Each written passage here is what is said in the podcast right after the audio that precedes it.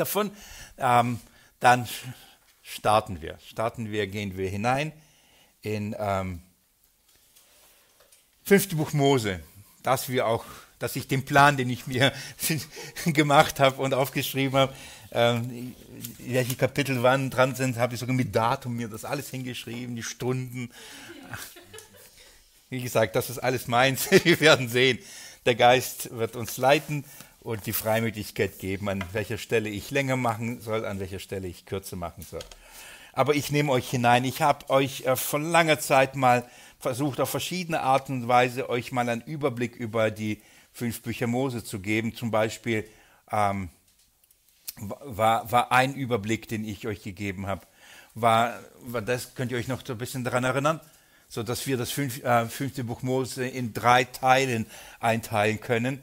Ähm, die ersten vier Kapitel, dann äh, ab dann bis Kapitel 28 ein ganzer großer Block und dann Kapitel ähm, äh, bis Kapitel 34. Also in, in, in drei großen Spannungsbögen. Ein gesunder Rückblick, das, das war für mich persönlich eine sehr wertvolle Zeit. So habe ich fünfte Buch Mose für mich selbst noch nicht in dieser Weise gelesen gehabt, zumindest nicht so intensiv. Das zu, zu erkennen, dass ähm, auf welche Art und Weise, warum Mose bestimmte Dinge wiederholt. So, ähm, und das, da geht es um das Vertrauen in Gott zu wecken. Schaut mal, wer er ist. Guckt euch, welche Erfahrungen habt ihr gemacht? Und das ist eine wichtige Lektion. Die dürft ihr nicht vergessen. Immer wieder. Erinnert euch und schaut gesund zurück. Gell? wir schauen oft ungesund zurück. Und dann äh, werden wir gelähmt und, und, oder frustriert oder deprimiert ähm, oder wehmütig. Ah, war alles besser. Ja? Oh, jetzt ist alles schlecht, weil früher war alles besser. Das ist keine, keine gesunde Art und Weise, zurückzuschauen. Eine gesunde Art und Weise ist, zurückzuschauen und sagen, okay, schau mal, was hat Gott denn nicht, äh, was hat er nicht mit meinem Leben alles gemacht? Für mich ist das eins der besten Medizinarten, die ich kenne. Wenn es mir nicht gut geht, schaue ich zurück und sage, guck mal, schau mal, wo du bist und schau mal, was alles passiert ist und guck mal, du bist immer noch da. Und, und, und dir geht's gut, oder? Und guck mal, was du alles hast. Und, und ich denke, oh Mann. Und, und das ist eine Perspektive, die mir hilft, da wieder ins Lot zu kommen. Also einen gesunden Rückblick. Und das hat Mose auf faszinierende Art und Weise gemacht. Für, ähm, er hat bestimmte Dinge aus dieser Fülle an Erlebnissen rausgenommen und wir haben uns angeschaut, welche waren denn so wichtig? Warum hat er bestimmte Dinge rausgenommen und welche nicht? Wenn ihr denkt, hä, weiß ich gar nicht mehr, kann man alles nachhören, alles nachschauen. Genau, das ist die. Äh, dann ähm, viel weiter sind wir nicht gekommen, denn der, zweite Teil ist dieser gesunde Einblick und da, und da beschäftigen wir uns eben mit dem Gesetz eigentlich. Also da wird uns das Gesetz ähm, ähm, vorgestellt. Und das klingt jetzt mal komisch, aber Mose wendet das Gesetz an und sagt, weißt du, wer du eigentlich bist und unter dem Gesetz, wer du bist. Und stellt ihnen und fasst das Gesetz in gewisser Weise zusammen, ähm, wendet es an, damit sie das in ihrem Leben jetzt einen Bezug bekommen, weil die kommen ja jetzt gleich ins verheißene Land. Und sie müssen ja das, was sie gehört haben, ja anwenden. Und das stellt Mose jetzt in diesen Kontext. Also er sagt, diese neue Generation jetzt, ihr, ähm, ihr werdet jetzt nicht in der Wüste weiterleben, ihr werdet jetzt in einem neuen Land leben. Äh, in einem Land, in dem wart ihr noch nie. Ihr habt keine Ahnung, was da, was da auf euch alles wartet, welche Menschen, welche Schwierigkeiten, welche Versuchungen, Prüfungen. Und in, damit ihr damit aber klarkommt, damit ihr zurechtkommt, ähm, erinnere ich euch, was hat Gott nämlich gesagt. Und das, das ist so dieser, dieser mittlere Teil. Er, er wendet das Gesetz sozusagen auf ihre neue Situation an. Das ist der mittlere Teil. Wir verstehen aber, mit welchem Ziel, mit welchem Zweck. Und das ist etwas, was ich ja immer und immer und immer wieder sage. Erinnere dich, wer du, äh, vergiss nicht, wer du bist. Und zwar, wer bist du? Ein sündiger Mensch. Einer, der fehlt, einer, der sündigt, einer, der nicht in der Lage ist, dem Maßstab Gottes äh, äh, zu entsprechen. Darum braucht man was? Wen? Eben Christus, das Evangelium. Und das in dieser, in dieser doppelten Art und Weise müssen wir, müssen wir die, äh, das Gesetz verstehen. Das heißt, wir müssen das Gesetz als das verstehen, was es ist, nämlich einen Menschen Weisung zu geben, den Willen Gottes zu offenbaren. Zugleich aber überführt es, dass wir gar nicht diese Weisung, den Willen Gottes leben können. Also, was ist der Ausweg? Und in dem Fall ist der Ausweg da, ein herrlicher Ausblick. Vergiss nicht, wohin du gehst. Also da wird äh, äh, auf etwas Neues hingewiesen, was, was, was kommt. In dem Fall ähm, gibt Gott in einen Bund äh, und schließt mit diesem Volk, mit dieser neuen Generation einen neuen Bund. den sie ebenfalls nicht halten können, den sie auch brechen. Und das weist wiederum aber weit nach vorne auf den eigentlichen neuen Bund, auf den ewigen Bund, den Gott schließen will und wird in, in seinem Sohn. Und in, in, in dieser Weise es ist zwar für die damalige Generation tut Mose einen wichtigen Dienst, aber es ist dazu geschrieben und für uns, damit wir darin heute eine ähm, Hoffnung und eine Ermahnung und eine Erziehung, und zwar in der Gerechtigkeit, die, in der Gerechtigkeit des neuen Bundes bekommen. Also es zeigt uns letztendlich Christus. Und das ist mein Anliegen. Also wenn, wenn, man, wenn wir diese Brille nicht haben, dann ist es nur entweder Geschichtsstudium, dass wir dann wissen, ah, okay, so, das ist damals mit dem Volk Israel passiert, oder es ist für uns tot. Weil was habe ich damit alles zu schaffen hier? Also ich weiß nicht, es ist schwerlich, dann eine Anwendung dafür zu finden. Und wenn, dann ist sie absurd.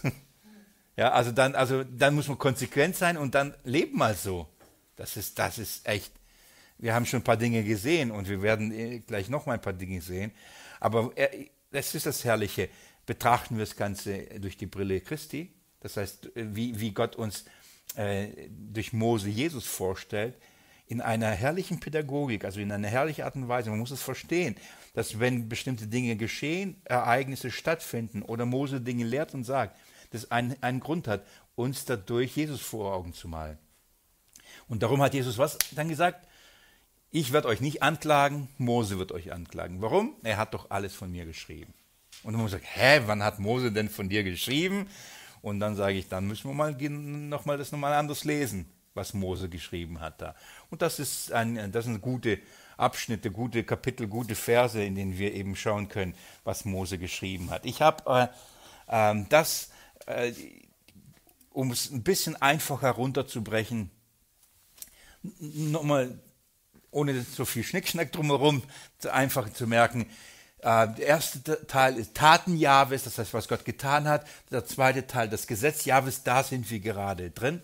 Und dann dritte Teil ist der Bund Jahres. Das ist das, äh, was wir dann bis Ende des Jahres hoffentlich dann miteinander auch anschauen werden. Genau. Und ähm, um dann wiederum ein bisschen äh, genauer anzuschauen, was wir, äh, was wir machen, habe ich euch, ähm, ja, das ist äh, der Aufbau, Clement, das, ich zeige es euch auf einmal, da muss, muss, es, muss ich es nicht aufbauen. Ähm, das ist das, was wir gerade machen. Okay? Also wir haben auf der einen ähm, einen großen Block, einen großen Teil, das ist äh, 12 bis äh, 26, die Ordnungen und die Rechtsbestimmungen, die, die, und wenn wir, wir sind jetzt, wir kommen heute zu Kapitel 19. So, da, wir sind da, da mittendrin, in diesem einen großen Block. Ähm, und dann kommt äh, 26, 27 ähm, und 28 Bundestreue, Gesetzesteine, die zwölf Fluchworte, Segen und Fluch. Das ist das, was uns alles noch in diesem mittleren Block über das Gesetz erwartet, okay? damit ihr einfach einordnet, wo sind wir gerade? Wir sind in 5. Mose 18. Was haben wir vorher, äh, 19. Was haben wir vorher gemacht? Kapitel 17 und Kapitel 18. Was haben wir uns da angeschaut? Welche drei wichtigen Dinge? Wer weiß es noch? ich weiß, schon echt einige Zeit zurück. In Bezug auf Jesus haben wir ähm, die, die Gebote, die Mose gegeben hat, haben wir in Bezug auf Christus verstanden oder auf, auf ihn angewandt. Schaut noch mal mit mir kurz zurück. Ähm, Kapitel ähm, 17. Seid ihr, habt ihr das? Ab Vers 14. Um was ging es da? das Gesetz der Könige. Ähm, könnt ihr jetzt, klingelt so ein bisschen, was wir da gemacht haben? Jesus als den wahren König, ja? Da haben wir das Gesetz, äh, das Gesetz des Königs und wir haben versucht, das, was Mose im Gesetz verankert hat, ähm, das, äh, was, in, wie zeigt es auf Christus hin? So Jesus der wahre König und wie er eben das ganze Gesetz nämlich erfüllt hat als der wahre König. Das, was Mose als Anspruch gegeben hat, das hat Jesus eben getan. Er ist der wahre König.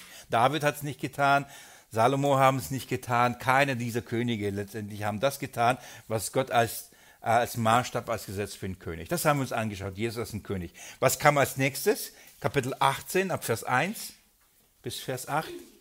Genau, dann das Gesetz der Priester haben wir uns angeschaut. Und dann haben wir Jesus als den König, Jesus als den Priester. So, was ist der Anspruch der Priester gewesen? Was ist die Gesetzgebung? Und wie Jesus eben diesen Anspruch gerecht wurde und für uns der wahre hohe Priester ist, okay?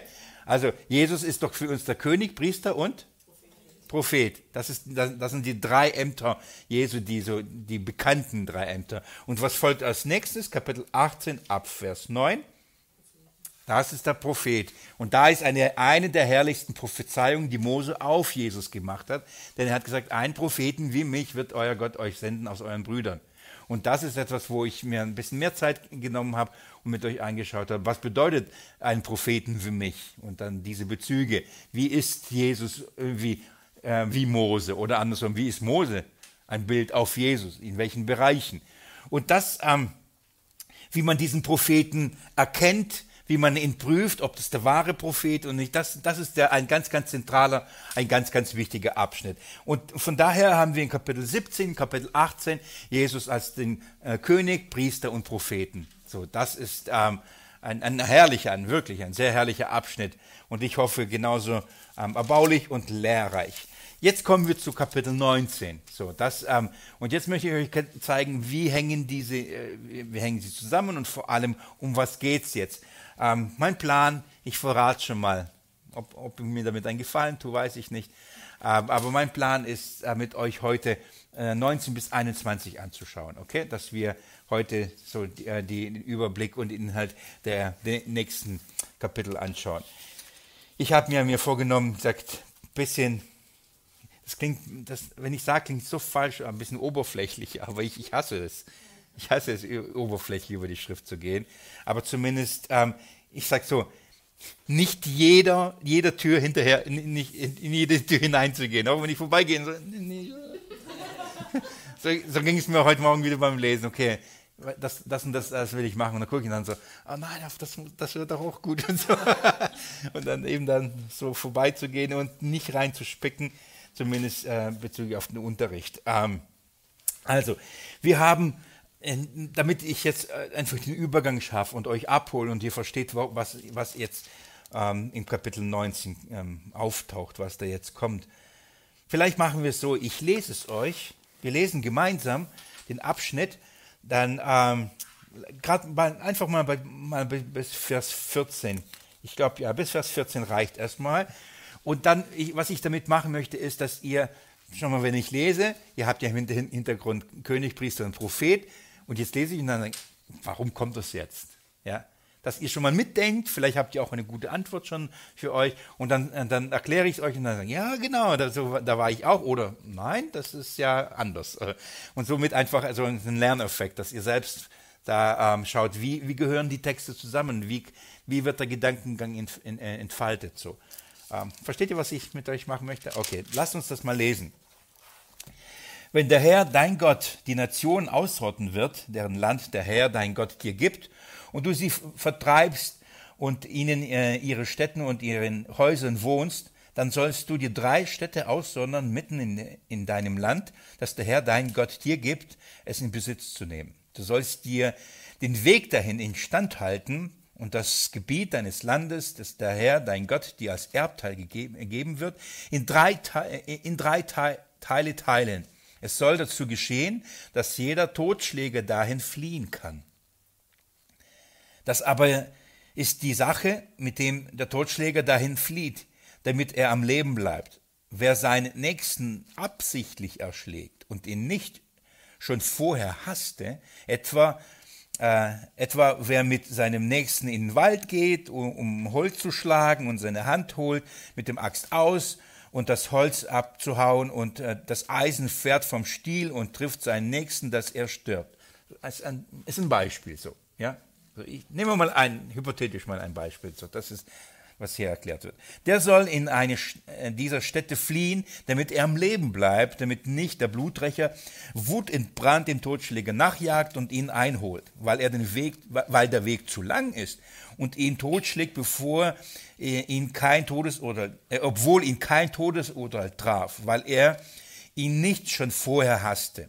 Darum befehle ich dir, drei Städte sollst du dir aussondern, und wenn der Herr, dein Gott, dein Gebiet erweitern wird, der deinen Vätern geschworen hat und dir das ganze Land gibt, das er deinen Vätern zu, äh, zu geben zusag, zugesagt hat, wenn du darauf achtest, dieses ganze Gebot zu tun, das ich dir heute befehle, indem du den Herrn, deinen Gott, liebst und alle Tage auf seinen Wegen gehst, dann sollst du dir noch drei Städte zu diesen drei hinzufügen, damit nicht unschuldiges Blut vergossen wird. Mitten in deinem Land, das der Herr, dein Gott, als Erbteil geben wird. Und Blutschuld auf dir ist. Wenn aber ein Mann seinen Nächsten hasst und ihn aus, äh, auflauert und sich gegen ihn erhebt, und ihn totschlägt, sodass er stirbt und er flieht in eine dieser Städte, dann sollen die Ältesten seiner Stadt hinsenden und ihn von dort holen und ihm die Hand des Bluträchers über, und in die Hand des Bluträchers übergeben, dass er sterbe. Du sollst seinetwegen nicht betrübt sein, sondern du sollst unschuldiges, vergossenes Blut aus Israels wegschaffen, damit es dir gut geht. Du sollst nicht die Grenze deines Nächsten verrücken, die die Vorfahren gezogen haben in dein Erbteil, das du erben wirst in dem Land, das der Herr, dein Gott, dir gibt, es ihnen in Besitz zu nehmen. Okay, ich hoffe, ihr konntet einigermaßen meinem Lesen da folgen. Ihr habt ja eure Bibel selber äh, vor euch. So, wir, wir kommen also Jesus König, Priester und Prophet und jetzt äh, ist die Rede von, von was? Von den Zufluchtsstätten. Haben wir schon mal gehabt, richtig? Haben wir schon behandelt. Das Prinzip der Zufluchtsstätte und so, das, das haben wir uns. Warum hier wieder, gell? Aber nur damit zu verstehen, nachdem das Gesetz ja durch Mose gegeben worden ist, äh, kommt jetzt der Punkt, wo er das Gesetz anwendet. So, jetzt wird es konkret. Jetzt, wenn sie dann in das Land hineinkommen, wenn, wenn sie es in Besitz nehmen, dann ähm, sollen sie das jetzt tun. Wie passt das aber zu, dem, zu, zu den Abschnitten vorher? Habt ihr da eine Idee? Kam euch was in den Sinn? Kam eine Überlegung?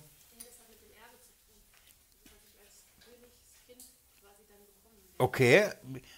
okay, okay, mit dem Erbe, was ich als Königskind bekomme. Ja, er wiederholt ja permanent hier das Erbteil, das ich gegeben habe. Aha, ich, ich gebe es dir, ich gebe es dir, ich gebe es dir. Das ist gut, hat aber weniger was mit dem Erbe zu tun. Aber dass ich es dir gebe, ist schon mal gut. Zumindest denke ich so. Und wenn ich sage, kannst du ja gleich prüfen. Ähm, Schutz der, der Unschuldigen. Schutz der Unschuldigen, okay. Bewahrung, Bewahrung, äh, der Unschuldigen, ja genau. Zuflucht, es, es, geht um eine Zuflucht. Die sollen eine Zuflucht bekommen. Ähm, äh, es geht um Rettung, Schutz von einem, einem Bluträcher. Schutz vor einem, der eine, eine, eine Schuld, die man begangen hat, denn Totschlag ist Totschlag, oder? Aber man nicht mit Absicht sie getan hat. Das heißt nicht wissentlich, also nicht bewusst. So, wie wird, was wird herausgearbeitet? Da ist einer, der, der geht einfach Holzhaken und ihm passiert was Dummes. In dieser Welt passieren einem Dinge. In Unbe Unbeholfenheit, in, in, in, in der Naturgesetze, in, in, in unserer Schwachheit, wie auch immer, hat's, die Axt hat nicht kontrolliert oder was auch immer. Dinge passieren, aber das hat man nicht bewusst getan. Also nicht, ich will ihn töten. Das, dieser Gegensatz wird doch hier gemacht, okay? Lass uns erstmal, das heißt, das eigentlich erstmal verstehen, bevor man dann in die Details geht. In die, die, Details geht ich merke, mein, meine Zunge hat nicht nur äh, das Schmecken und so, sondern auch das Reden irgendwie. Die muss wieder in, in Fahrt kommen, ja. So wieder sich üben.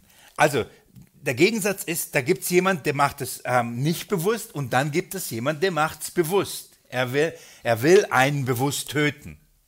Und dann macht die Bibel, äh, Gott einen Unterschied. Also er sagt, der Bluträcher darf nicht einen, der unbewusst die Schuld begeht, darf er nicht einfach so töten.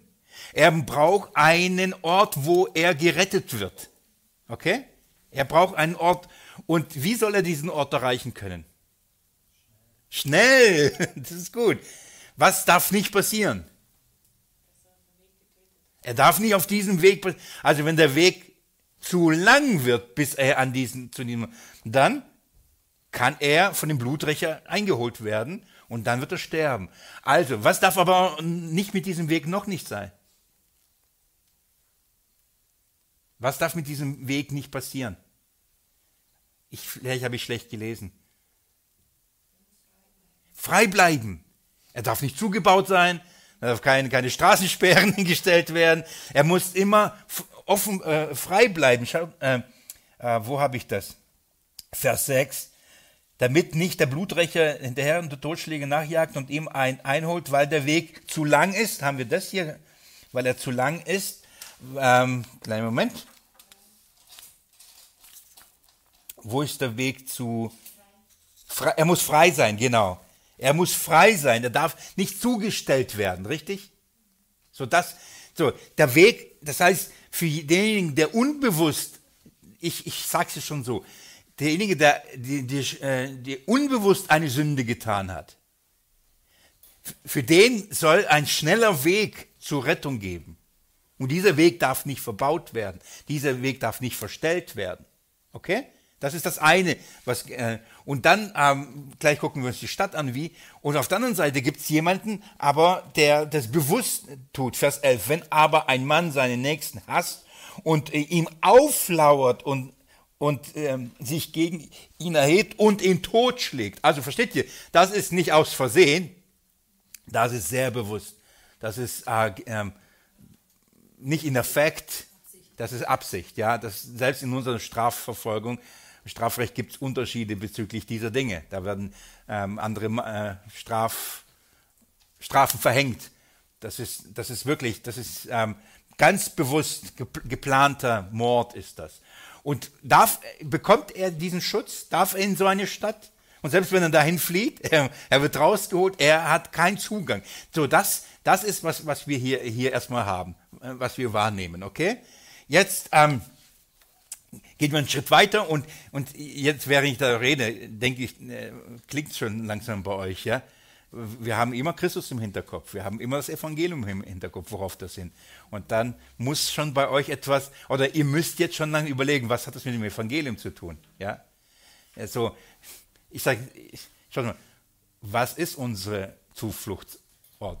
Wo ist unser Zufluchtsort? Ja, wo ist unsere Zuflucht? So, das ist etwas, was wir darüber nachdenken müssen. Also, aber lasst uns erstmal mal das wahrnehmen, was da steht, und dann werden wir das übertragen und verstehen, deuten auf Christus hin, okay? Ähm, jetzt wird uns vorgestellt, dass diese, dass also diese, äh, dass in diesem neuen Land, also in, in, in, dieser neuen Welt, in dieser leben, sie unbedingt solche Orte. Wie viele Orte? Drei plus drei. Zuerst mal drei, okay? So, da wird erst mal gesagt, dass sie drei, drei Orte haben. Und dann, Andi, schön, hast geschafft. Ich hoffe, alles gut gegangen? Perfekt. Ah, oder? Ja. Ah, ah, ah, so geht's ja auch. Da hätte ich ja noch weiterfahren können. Stimmt's? Wunderbar. Schön. Nee, nee, vor Ort und in live, in Farbe, viel besser. Wunderbar. Also, ähm, drei Städte, am, am, am Anfang wird gesagt, und dann interessanterweise nochmal drei. Komisch, warum nicht gleich sechs, gell? Warum erstmal drei und dann später nochmal drei? Für was drei? Warum drei Städte? Ist es richtig, wenn die Städte, Städte? Ja, ja. Okay, das heißt, das ganze Land in drei Teile teilen. Das heißt, dass du überall schnell das erreichen kannst. Okay, das, äh, die Wege müssen kurz sein. Das ist der ganze Gedanke. Mach es möglich, dass Menschen schnell gerettet werden können. Ein herrlicher Gedanke, oder? Was Gott für, für ein Anliegen hat. Menschen sollen schnell Rettung finden können. Also schau zu, dass sie überall äh, der Rettung finden, ja? Ähm, aber die Zahl 3 steht für was? Für Gott. Also es ist seine Rettung. Es ist, äh, nochmal, diese Zahl 3 taucht der Markus-Evangelium immer wieder auf. Es ist das, das heißt, dahinter verbirgt sich der Wille Gottes, der Wille des dreieinigen Gottes. Darum ist die Zahl 3 hier von, von Bedeutung. Man könnte ja auch sechs Städte können wir auch schnell erreichen, oder? Oder, oder äh, 20 oder so. Sondern hier, das ist, welche Städte sollen es sein? Ah, Gottesstätte. Und welche sind Gottesstätte? Jetzt kommt das, was du vorhin schon so, ich sagte, du bist auf einem guten Weg. welche Städte werden es? Können sich irgendwelche Städte aussuchen? Ah ja, das ist eine gute Stadt. Welche, welche sollen es werden?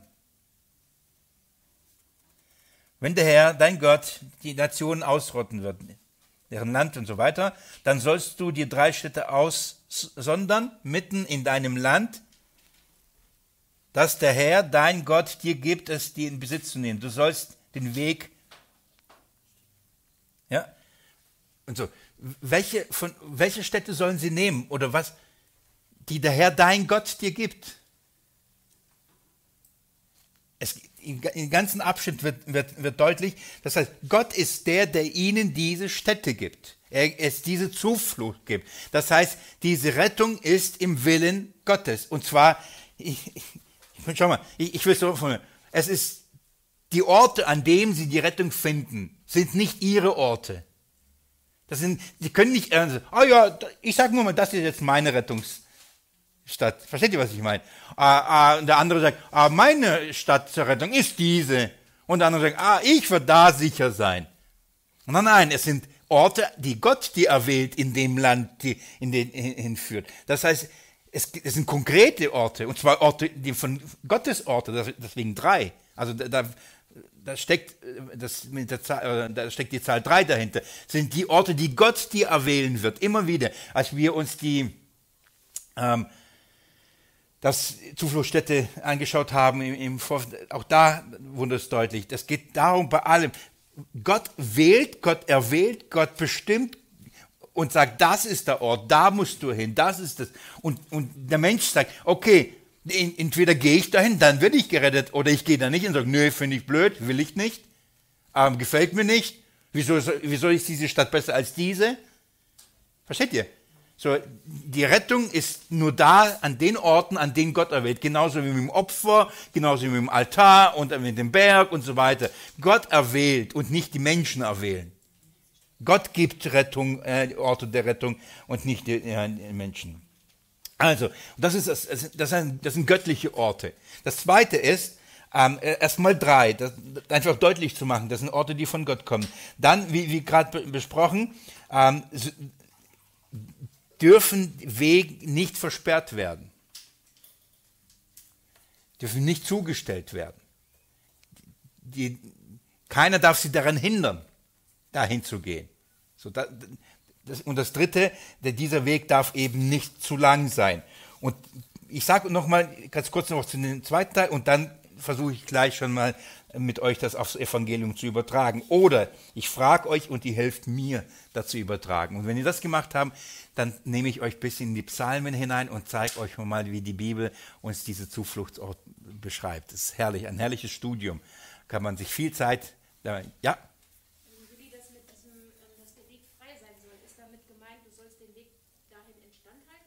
ja, ja, ja, genau. Instandhalten. Er muss funktionieren. Er, er, er, er muss äh, immer, er muss immer frei sein. Also das heißt, kein Baum dazwischen liegen, weißt du, oder ähm, die Brücke kaputt gegangen oder Steine kaputt, dass du nicht drüber laufen kannst und so äh, Schlaglöcher. So, der Weg, dem, schau zu, dass du den Weg instand hältst. Das ist interessant, gell?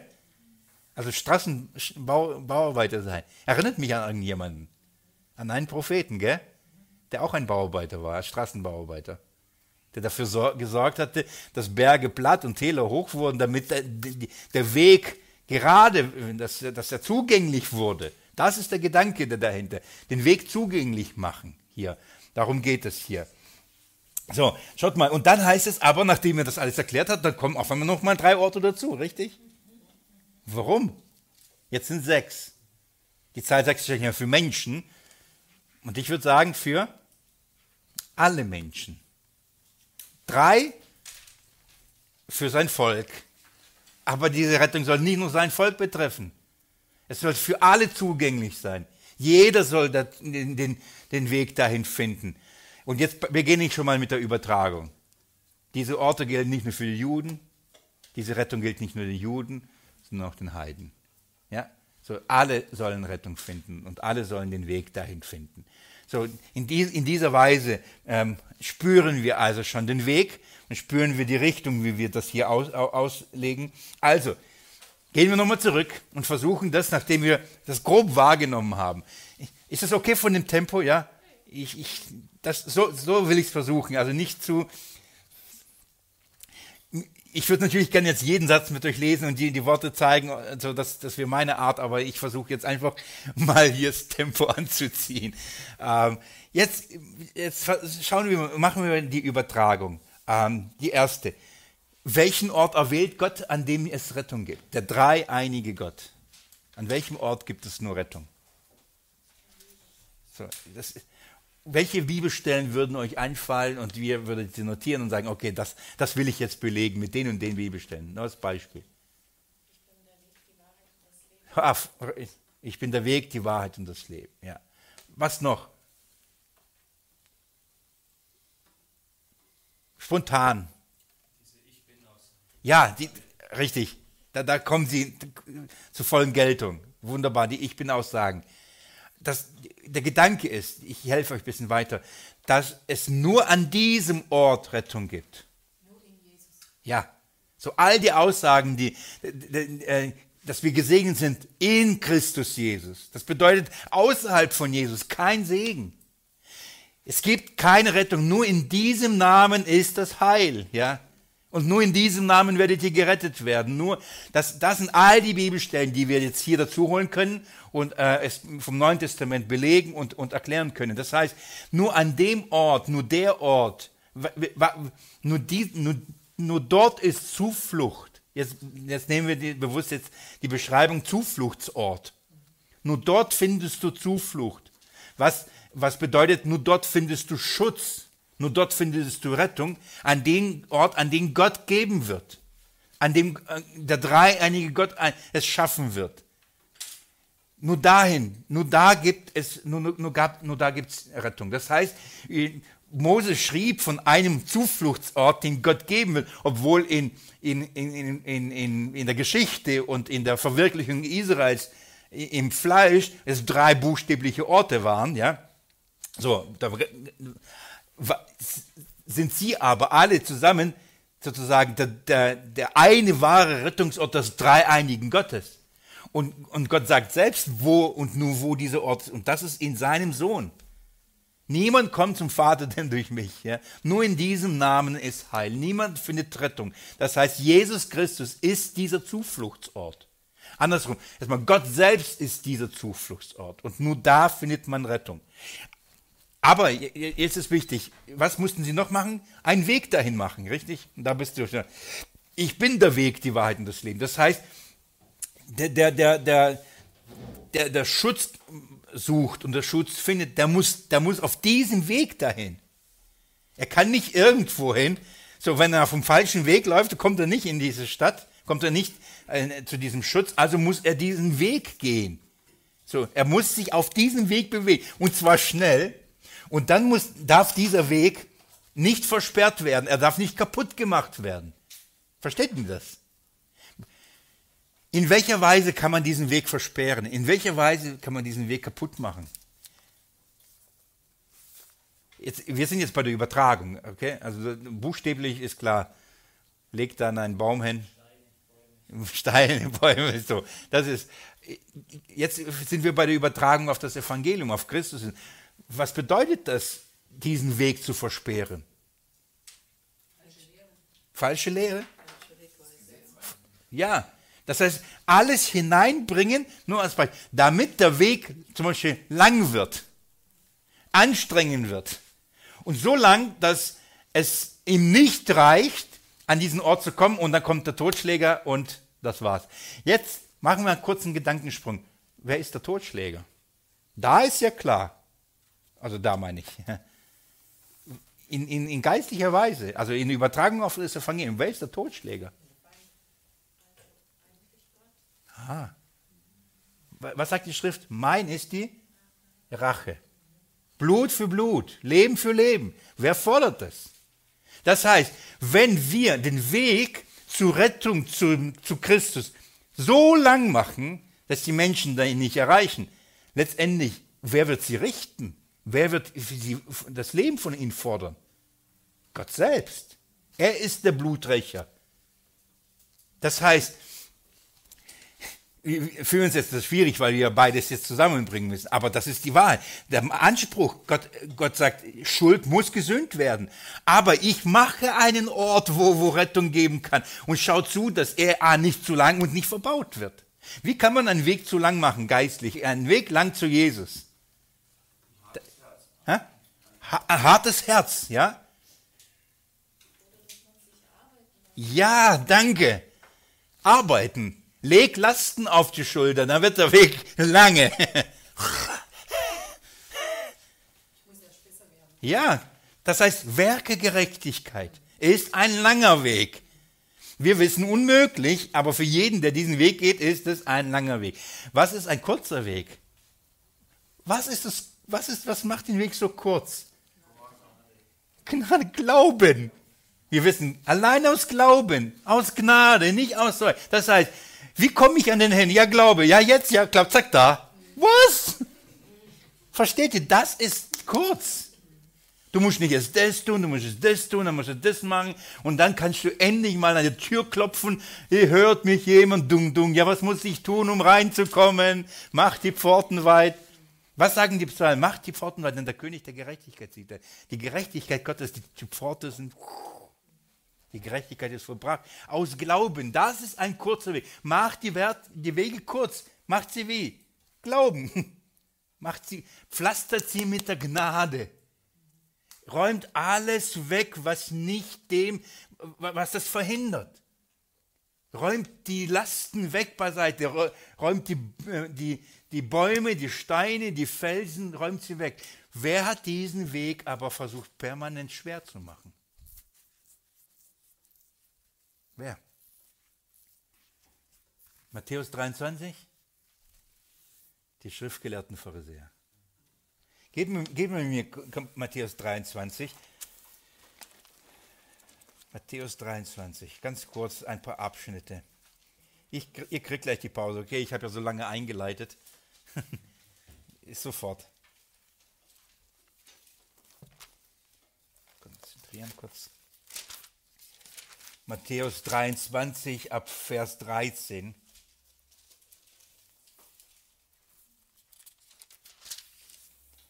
Wehe euch schriftgelehrten Pharisäer, Heuchler. Ich warte kurz noch. Matthäus 23 ab Vers 13. Wehe aber euch schriftgelehrten Pharisäer, Heuchler, denn ihr verschließt das Reich der Himmel von den Menschen, denn ihr geht nicht hinein und die, die hineingehen wollen, lasst auch ihr nicht hinein. Wehe euch schriftgelehrten Pharisäer, Heuchler, denn ihr durchzieht das Meer und das trockene Land und äh, einen Proselyten äh, zu machen und wenn er es geworden ist, so macht ihr ihn eine, äh, zu einem Sohn der Hölle, doppelt so schlimm wie ihr. Und so geht es permanent weiter, permanent weiter. Wehe euch, blinden Führer, die ihr sagt, wenn jemand bei den Tempeln und so weiter, ihr bindet schwere Lasten, wird er dann Jesus sagen, legt auf sie.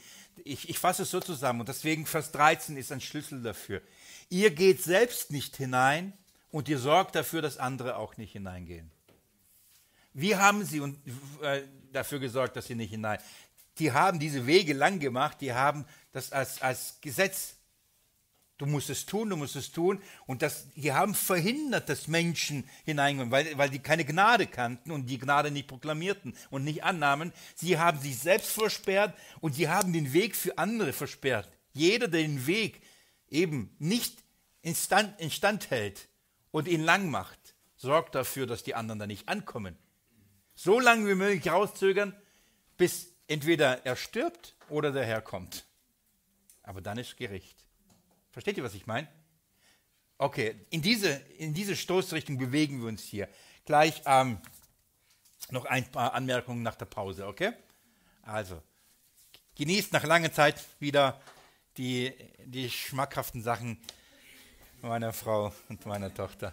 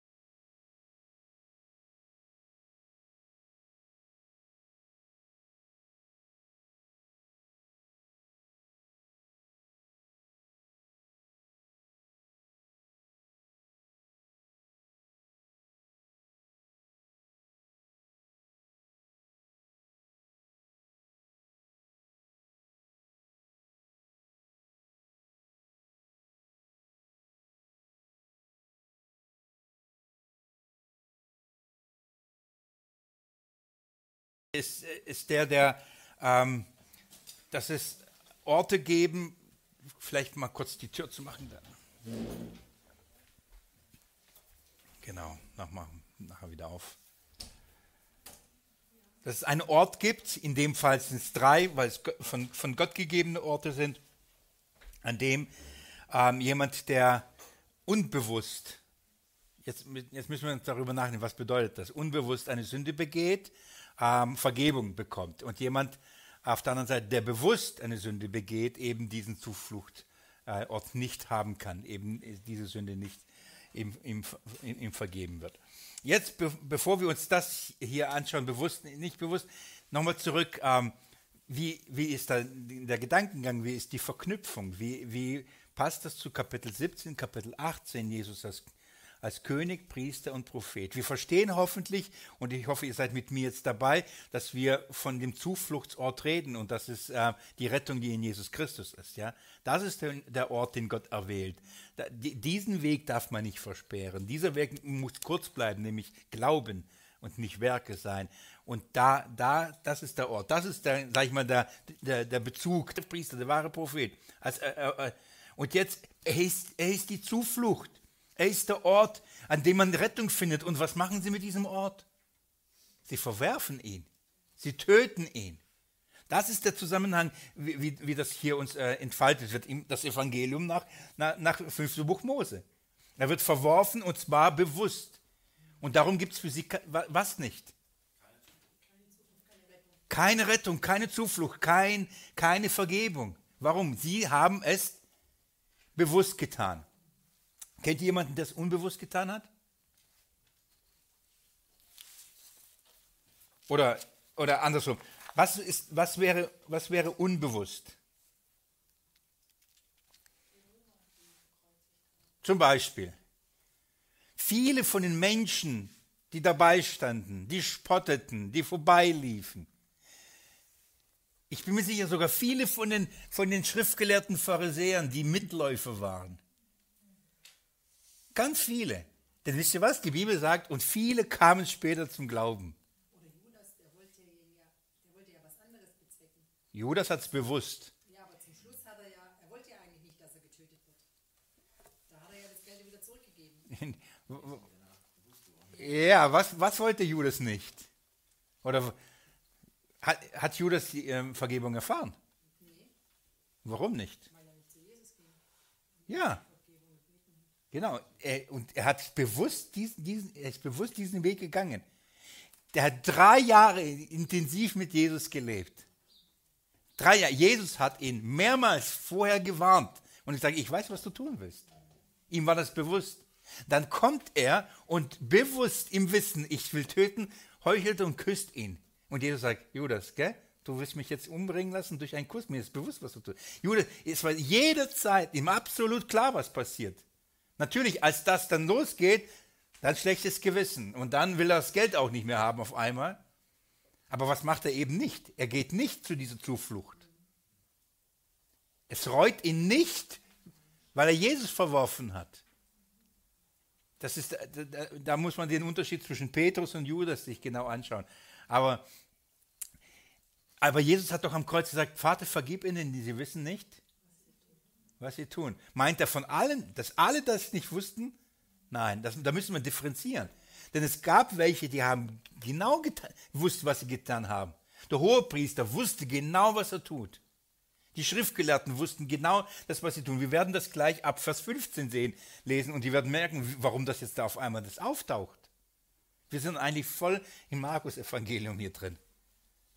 In der Verwerfung des Messias, in der Verwerfung des Propheten, in der Verwerfung des, des Königs. In, wir sind mittendrin, dass, dass derjenige, von dem Mose geredet hat, sie haben ihn verworfen, obwohl Mose zu ihnen gesagt hat, was sie tun oder nicht tun sollen. Mose hat gesagt, das macht nicht. Und sie haben sich auf Mose berufen und machen genau das, was Mose gesagt hat, sie sollen es nicht tun mit diesem Propheten. Und sie haben das getan aber haben gesagt, er hat das Gesetz gebrochen, er hat Gott gelästert und haben in allem, was sie getan haben, gegen Mose gehandelt. Die haben das Gesetz gebrochen. Das ist, das ist so paradox, das, was, was wir da haben. Paulus zum Beispiel sagt, mir ist Gnade widerfahren. Warum? Weil ich es unwissend tat. Als Stephanus gesteinigt worden ist, wer, wer hielt die Klamotten? Er verfolgte die Gemeinde, lässt sie umbringen in Gefängnisse und er sagt, ich habe es ich unwissend es getan. Das heißt, was bedeutet nicht, er war kein Roboter oder so. Er, er, er war fest überzeugt, er, er tut für Gott einen Dienst. Aber er hatte nicht das Verständnis, nicht die Erkenntnis des Christus, wer er wirklich ist. In dem Moment, wo Jesus ihm erschien, ihm begegnete, dann war es mit dem Paulus. Aber Jesus ist den anderen auch erschienen, ist ihnen auch begegnet und für sie gab es keinen Unterschied. Sie hassten ihn. Sie hassten dieses Licht. Sie wollten es weghaben. Warum? Hoffe ich, dass es uns klar, warum sie da, da nicht, da, das nicht machen, also warum sie es weg, weg, weghaben wollen. Wir haben hier Kapitel 19 und der Bezug ist eben, äh, vorher haben wir die Prüfung der falschen Propheten gehabt und somit die Erweisung des echten Propheten. Jesus hat sich als, wurde als echt erwiesen. Gott sagt, das ist der Ort, das ist der Zufluchtsort. Und an dem wird derjenige finden, der ja der Schuld, schuldig ist und sündig ist, aber es nicht bewusst, nicht bewusst tut. Jetzt weiß ich, dass du denkst, oh nein, aber bestimmte Sünden mache ich doch auch bewusst. Gell? Oh, sind sie mir nicht vergeben. Von, von, was für eine, von, von, was für eine Sünde reden wir? Von was für eine bewussten Sünde? Willst, wenn ich, ähm, willst du bewusst Jesus verwerfen? Willst du sagen, bewusst, okay, mit Jesus will ich nichts zu tun haben? Wenn ich dich frage, hier geht es nicht, äh, oh Mann, ich, ich mache es jetzt mal äh, blöd, was keine Sünde wäre ah, ich will jetzt diese Schokolade essen. Das wäre, oh, ist eine Sünde. Für manche ist Sünde, dann ganze Tafel Schokolade. so, und dann ähm, sagst du, eigentlich sollte ich es nicht tun, weil es nicht gut ist, aber ich will es. Hey, das Verlangen ist gerade so groß, ich brauche es einfach gerade. Und du machst das. Weil dann machst du es ja bewusst. Gell? Obwohl du es nicht tust. Davon ist hier nicht die Rede. Weißt du was? Auch für die drei Pfund, die du dazu nimmst, ist Jesus gestorben. Ist auch, echt dafür auch. Obwohl wir den Körper nicht gut behandeln, dafür ist er auch gestorben. Ja, das ist nicht der Punkt. Darum geht es hier nicht. Hier geht es darum, dass wenn wir Offenbarung bekommen von, der, von, von dem, einem Zufluchtsort der, meiner Rettung, und ich sage, ich will nicht zu diesem Ort. Ich will nicht selbst den Weg gehen und ich will niemanden dahin schicken. Ich werde den Weg verschließen. Und das im Bewusstsein zu wissen, das ist aber der Rettungsort. Das ist der Ort, wo Gott Rettung. Und ich will ihn nicht selber und will auch niemand anders. Das ist das, von was hier die Rede ist. Und davon, das ist übrigens die Sünde gegen den Heiligen Geist. Jetzt gerade wieder mit äh, jungen Mann schreibe ich, oh, wie jung weiß ich gar nicht. Ich schätze mal jung. Vielleicht ist alt. Weiß nicht. Er hat so Sorgen, dass er diese Sünde begangen hat. Weil er, hast du ihm noch nicht ganz alles nicht klar bewusst war, bestimmte Dinge gesagt oder getan hat. Und ich sage, wenn, allein wenn du Angst hast, diese Sünde begangen zu haben, hast du sie nicht begangen.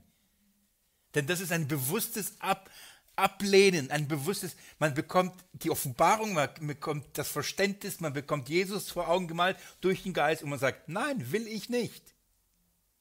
Ich will Werke. Ich will selber machen. Nicht keine Gnade. So. Versteht um, um, um was es hier geht? Das ist, sie wollen ihn töten. Er muss weg.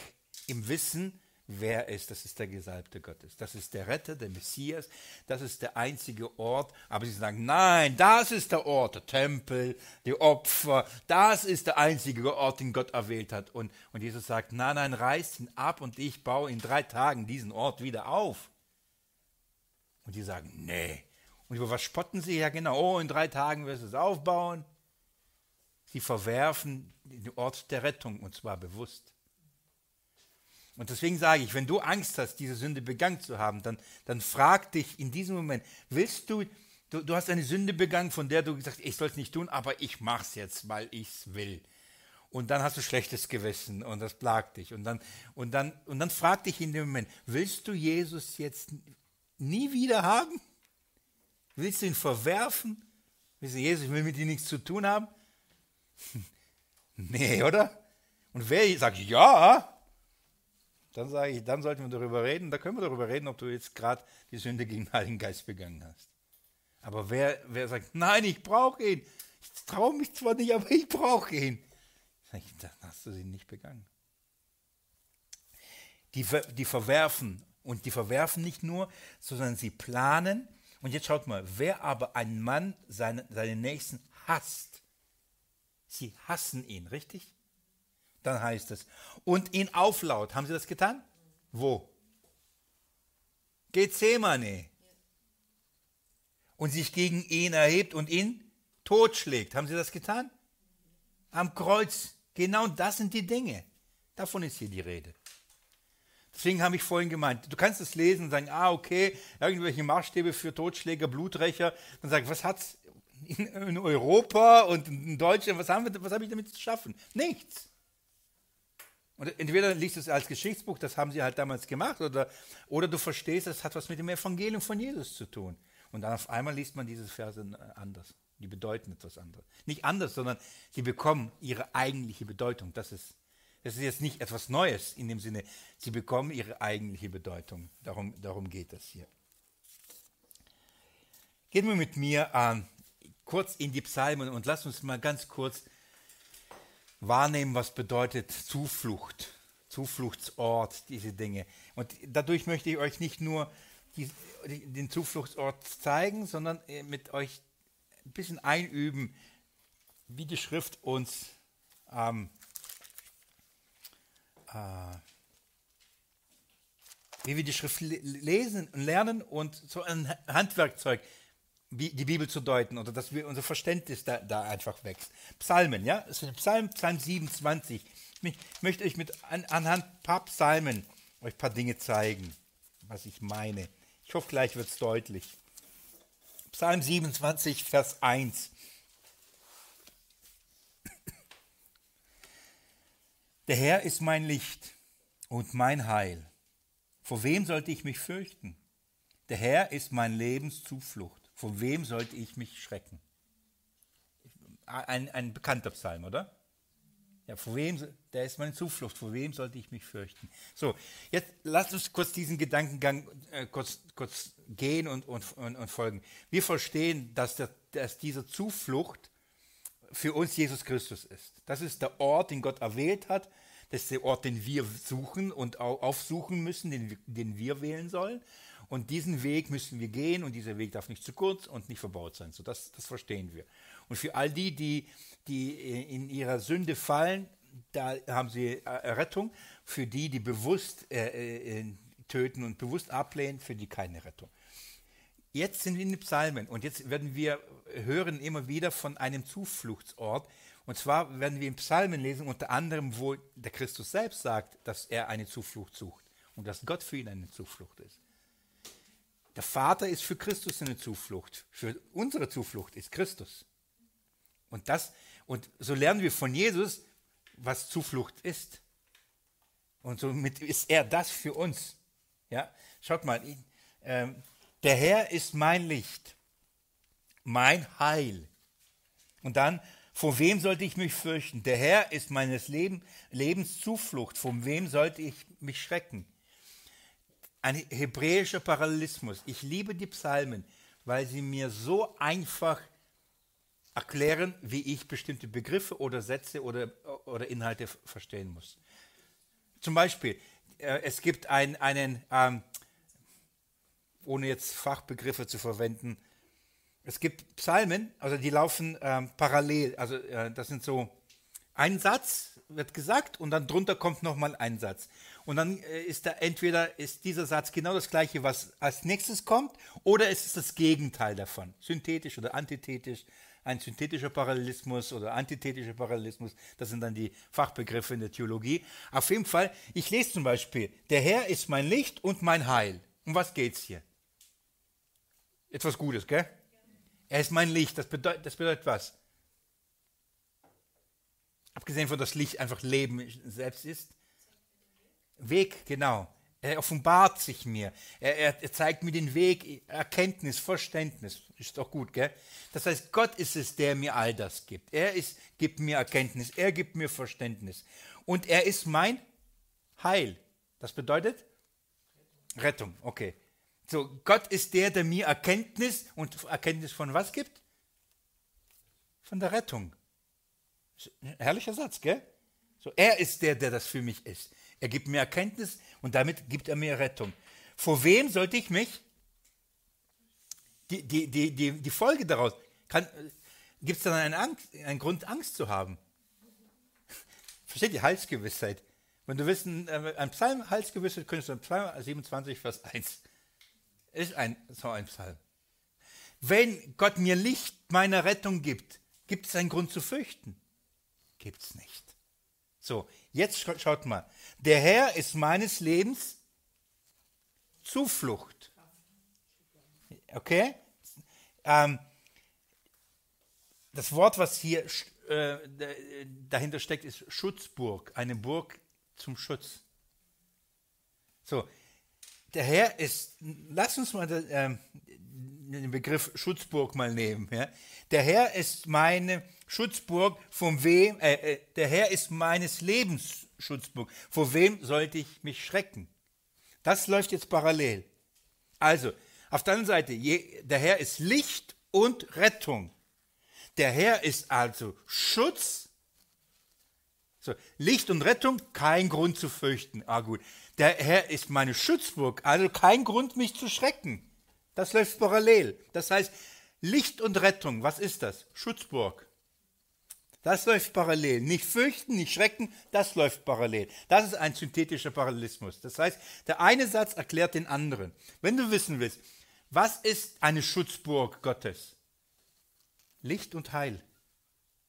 Wo bin ich sicher? Ihr versteht das Bild von einer Schutzburg. Ich gucke gerne solche Dokumentationen. Wenn ich äh, lese, vorbereite, läuft, ich sage nicht welcher Sender, laufen irgendwelche so Dokusender. Ich, ich komme nicht viel rum, aber so komme ich ein bisschen auf der Welt rum. Und, so gucke ich. Und, und dann gucke ich mir solche über Burgen oder so. Ich finde es interessant und wie sie gebaut wurden und wie sie auch eingestürzt sind. Mächtigste Burgen wurden gebaut und, und diese Herrscher, England und französische König, sich macht und sagt, uneinnehmbar, so durchdacht, dass ich dann mein Angst sage, wahnsinns durchdacht. Also wirklich intelligent überlegt. Und heute zeigen sie was, Ruinen. Die Dinge sind eingestürzt. Und, aber das Prinzip ist Schutz von den Feinden, sich zurückziehen können, äh, unangreifbar, Bewahrung, all das, das, das ganze Bild einer Schutzburg. So. Und dann ist die Rede, daher, da ist, er wenn ich da drin bin, die Feinde sind außerhalb. Das bedeutet nicht, die Feinde sind nicht da. Nur die können nichts haben, die können nicht an mich ran. Dazwischen liegen halt Meter dicke Mauern. Ja? Und da gibt es Soldaten, die es bewachen und, und, und, und, und. Die, die Zugbrücke ist hochgezogen. Das Bild ist, ich finde ein herrliches Bild. Das heißt, eine Burg, der Herr ist meine Burg, das kennt ihr denn? Da, da, das ist ein Ort, ich bin beschützt, ich bin geborgen, ich bin sicher vor Feinden. Zufluchtsort, das ist der Gedanke von Mose. Schaffe einen Ort, wo Menschen sicher sind, wo sie beschützt sind, wo sie Licht und das heißt, wo sie Erkenntnis, Erkenntnis ihrer Rettung kriegen. Und nicht nur kriegen, erkennen, dass sie erkennen, ich bin sicher, das ist die Erkenntnis. Weißt du, wann du sagen kannst, vor wem sollte ich mich nicht fürchten? Weißt du, wann Furcht geht? Wenn du sicher sein kannst, ich bin in einer Burg. Also, verstehst du, du kannst da rumlaufen, so, hey, wo bin ich, wo bin ich? Alles so dunkel in der Burg. und hast, kriegst Angst, weil dann so Fackeln brennen und da Treppen runtergehen. So, da kannst du auch Angst kriegen da drin. Aber wenn auf einmal Ding, hey, ich bin hier nur ich hier drin und nur, nur die mir gut gesinnt sind, dann, dann, dann bekommst du Frieden. Und das ist die Erkenntnis. Zuflucht, ein Zufluchtsort ist also ein Ort, an dem du Erkenntnis deiner Rettung hast. Also versteht ihr, wir müssen jetzt nicht über eine buchstäbliche Burg nachdenken und einen buchstäblichen Ort, denn Jesus ist der Ort und er ist kein, keine Burg. Gell? Aber wir verstehen, warum, wenn Jesus unsere Burg ist. Wir verstehen auch, was, wenn er unser Brot und so. Wir verstehen das nicht buchstäblich, sondern hier, wir sind in ihm sicher. Wenn wir erkennen, dass wir in Jesus sicher sind, dann haben wir keine Furcht mehr. Dann haben wir keinen Schrecken mehr. Nichts kann uns schrecken. So ein herrliches Bild. Und durch das Lesen der Psalmen, durch diese Parallelismen, ähm, zum Beispiel kannst du, erklärt die Bibel sich mit sich selbst. Ich liebe das, darum liebe ich die Psalmen so sehr. Echt, das ist so herrlich. Und da ist, das ist wirklich, das ist so, jeder Psalm so eine Kette und dann hängen so Perlen dran. Und du hast gerade mal eine angeschaut, poliert und kommt die nächste. Boah, und, und dann denkst du, oh, guck mal, wie die zusammenpassen, das geht ja voll über. Und so, das ist, also Psalmen sind, kein Wunder, liebte Luther sie so sehr. Er sagte die Bibel in klein, hat Luther über die Psalmen. Alles, was du über Christus und die Gemeinde wissen musst, ist hier drin geschrieben, hat er gesagt. Ja, hat es verstanden, hat Licht gekriegt übrigens der Rettung. Deswegen hat er gesagt, die feste Burg, sagt Gott, hat das Lied geschrieben, gell? Ja, habe ich mal singen müssen. Komisches Lied, also melodiemäßig, nicht inhaltlich, inhaltlich äh, ist es gut. In meiner Bibelschulzeit musste ich ja Chor besuchen und dann haben wir in das feste Burg ist unser Gott gesungen. Auf jeden Fall geht man mit mir in den nächsten Psalm, Psalm 31.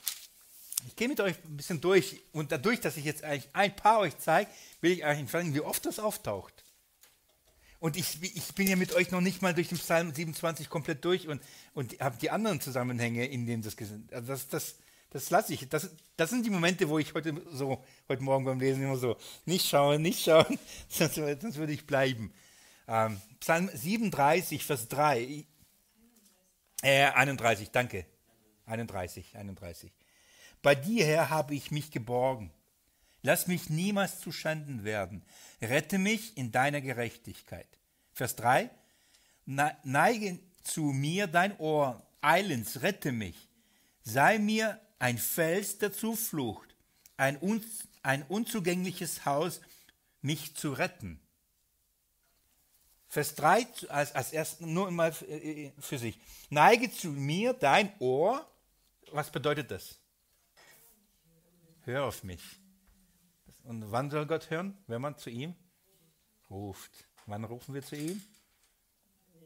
In der Not. So, also. wir sind in der Not. Wir brauchen Rettung. Wir brauchen Hilfe. Gott höre mich. Und dann heißt es, eilends rette mich.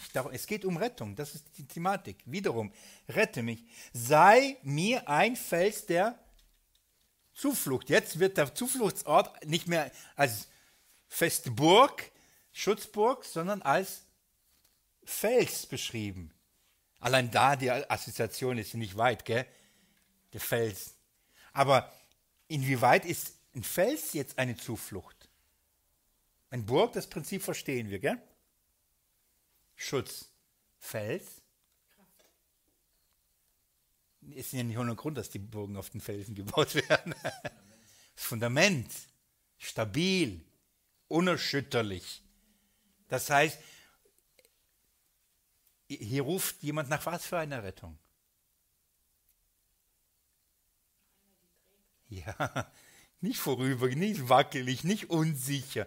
Nach einer sicheren Rettung, nach einer festen Rettung, auf eine, wo er sich draufstellen kann, ich weiß, du rettest mich, ich weiß, ich bin gerettet und nicht, ja, kommt ein Erdbeben, wird es halten, wird es nicht halten, reicht diese Rettung, reicht diese Rettung nach so einer, Herr, rette mich wirklich, sicher, rette mich fest. Nach so einer Rettung ist die Rede. Schaut mal, ein unzugängliches Haus nicht zu retten, eine interessante Formulierung. Dieses diese Fels, diese sichere, dieser sichere Ort des Felses ist im Parallelismus was? Ein unzugängliches Haus. Du denkst, aber unzugänglich, gell? Für wen unzugänglich? Für die Feinde. Ah, nicht für mich, weil ich, ich bin ja da drin. Für die Feinde. Darum bin ich sicher. Weil es gibt keinen Zugriff auf, mehr auf mich in diesem Haus. In welchem Haus? In diesem Haus, in diesem Ort, in diesem Rettungs, Rettungsort. Ja. Mich zu retten. Die ganze Thematik geht es immer um was? Rettung, Rettung, Rettung. Richtig? Seht ihr, es ist nur, nur ein Verschen aus dem Psalm Vers 3. Wahnsinns. Aussagen. Psalm 46.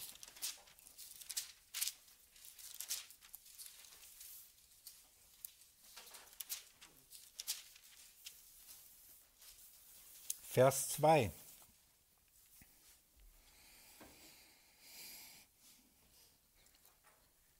Gott ist uns Zuflucht und Stärke, als Beistand in Nöten reichlich gefunden.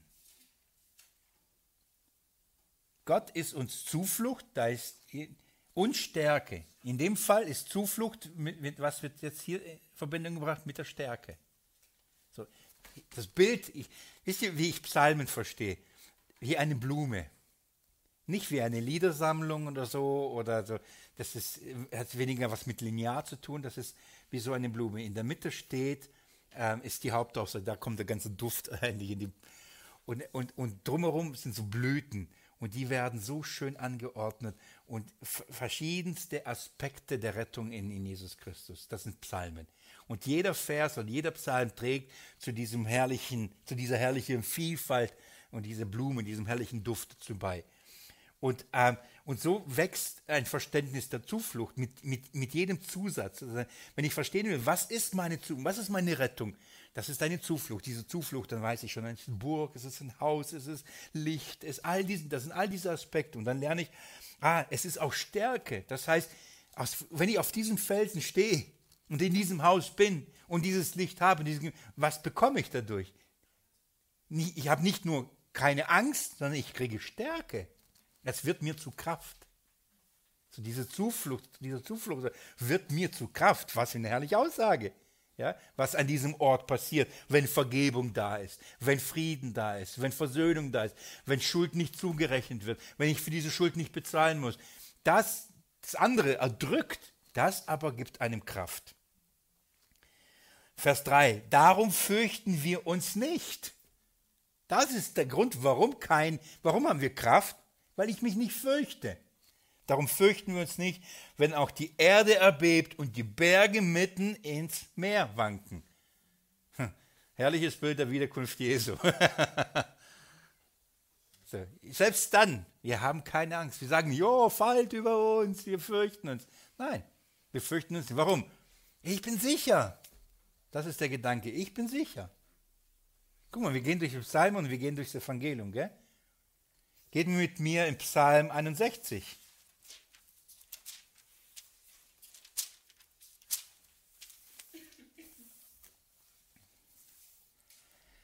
Psalm 61, 4.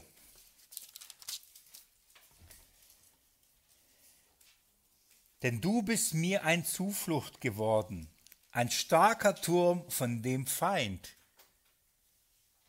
Das gibt es, glaube ich, auch ein Lied dafür. Ah, starker Turm, gell? Ähm, Zentrum im Auge, Auge im Sturm. Ich glaube, all diese ja, starker Turm. Ich vermute, der Liedschreiber hat sich hier inspirieren lassen. Wunderbar. Denn du bist mir eine Zuflucht geworden. Wiederum, die Thematik ist Zuflucht. Ein starker Turm vor dem Feind. Also was ist, das, was ist nochmal ein weiterer Aspekt des, der, der Zuflucht? Ein stark, äh, oder was ist die Zuflucht? Ein starker Turm. Was ist ein Turm?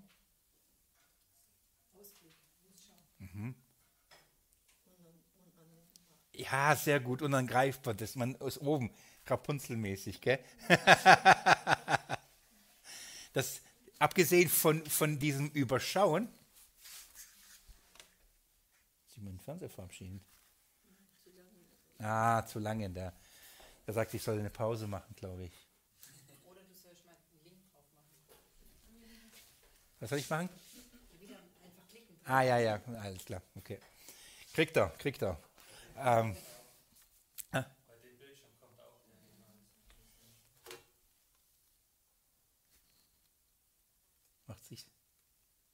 Aber ich glaube, das Bild kennt ihr jetzt mittlerweile gut, gell? Den ganzen Vormittag angeschaut. Prinzip, ah, die, ich glaube, die, ah ja, achso, da kommt der Hinweis, gell? Jetzt verstehe ich. Ah, ich verstehe. Die sagen, bist du noch da? Du musst doch Strom sparen.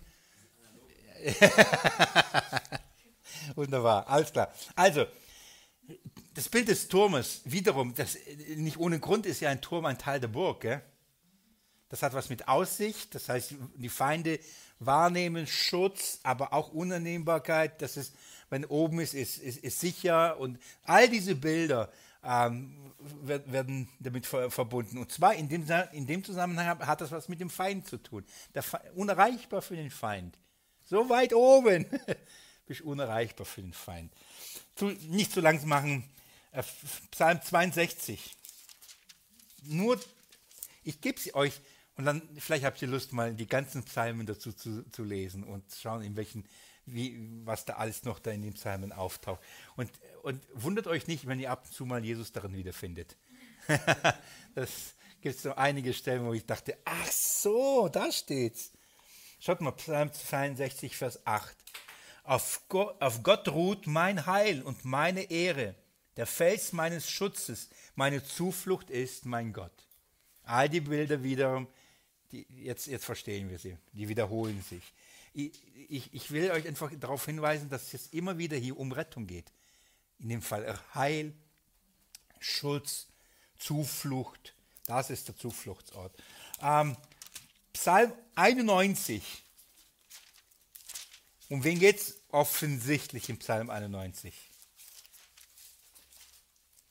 Das ist der Psalm, der sehr gerne für Kinderstunden, Kinderfreizeiten, Bastelunterricht genommen wird. Wisst ihr, was man da bastelt? Einen Schirm. ja, und dann schreibt man drauf, schaut mal, Psalm 91, wer im Schutz des Höchsten wohnt bleibt im Schatten des Allmächtigen. Vers 2. Ich sage zum Herrn, meine Zuflucht und meine Burg, mein Gott, ich vertraue auf ihn. Da kommen diese Schutz, Schatten, die äh, Erholung, keine Hitze, also als Schutz vor, vor der Sonne, äh, vor Überhitzen, vor all diesen Dingen. Ähm, nun nebenbei, das ist der Psalm, auf den sich äh, Jesus dann bezieht, als er versucht wird. Und so der Teufel versucht, Jesus da angreifbar zu machen und ihn dann zum Fall zu bringen. Es ist offensichtlich, dass es hier um, um, um Jesus geht. Wir, wir verstehen aber das Prinzip, deswegen habe ich vorhin gesagt, wer unsere Zuflucht ist, bei wem wir, in welchem Schatten wir sitzen. Gell? Das klingt zwar jetzt ein bisschen komisch, aber wissen, dass wir im Schatten des Kreuzes sitzen. Ja, das ist unser Schatten. Das ist, das ist der Ort, wo wir Frieden und Ruhe haben. Lasst mich noch vielleicht ein, zwei schnell sagen und dann ähm, äh, da, diesen Punkt fertig machen. Psalm 94, Vers 22. Doch lasst mich 21 mitlesen. Sie rotten sich gegen, gegen die Seele des Gerechten zusammen und um, äh, und unschuldiges, um unschuldiges Blut sprechen sie schuldig. Merkt ihr den Zusammenhang hier? Sie rotten sich zusammen, um unschuldiges Blut schuldig zu sprechen, unschuldiges Leben schuldig zu sprechen. So, das ist zu einem Bezug zu Mose, gehasst, bewusst getötet, Bezug zu Christus selbst. Doch der Herr wurde mir zur Burg, mein Gott zum Fels meiner Zuflucht. Lass mich einen Gedanken euch hier kurz weitergeben, damit ihr Dinge einordnen könnt. Schaut mal, als Jesus angegriffen worden ist, als er zu Unrecht beschuldigt wurde und, äh, und verurteilt und sie gehasst haben und getötet haben, wenn wir die Geschichte lesen, le sehen wir diesen Leidensweg Jesu. Was ist mit ihm passiert? Ist gestorben, gell? Würdet ihr sagen, wow, Gott hat ihm geholfen, hat ihn gerettet, ihn beschützt, für die Menschen, die standen unter dem Kreuz und was haben sie gesagt?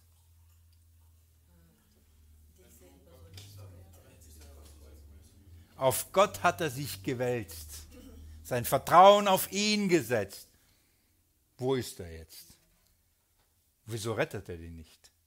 Du hast doch auf Gott vertraut. Und? So. Schaut mal, was er sagt. Jesus sagt, unschuldig bin ich und sie sprechen mich für schuldig. Und dann, doch der Herr wurde mir zur Burg.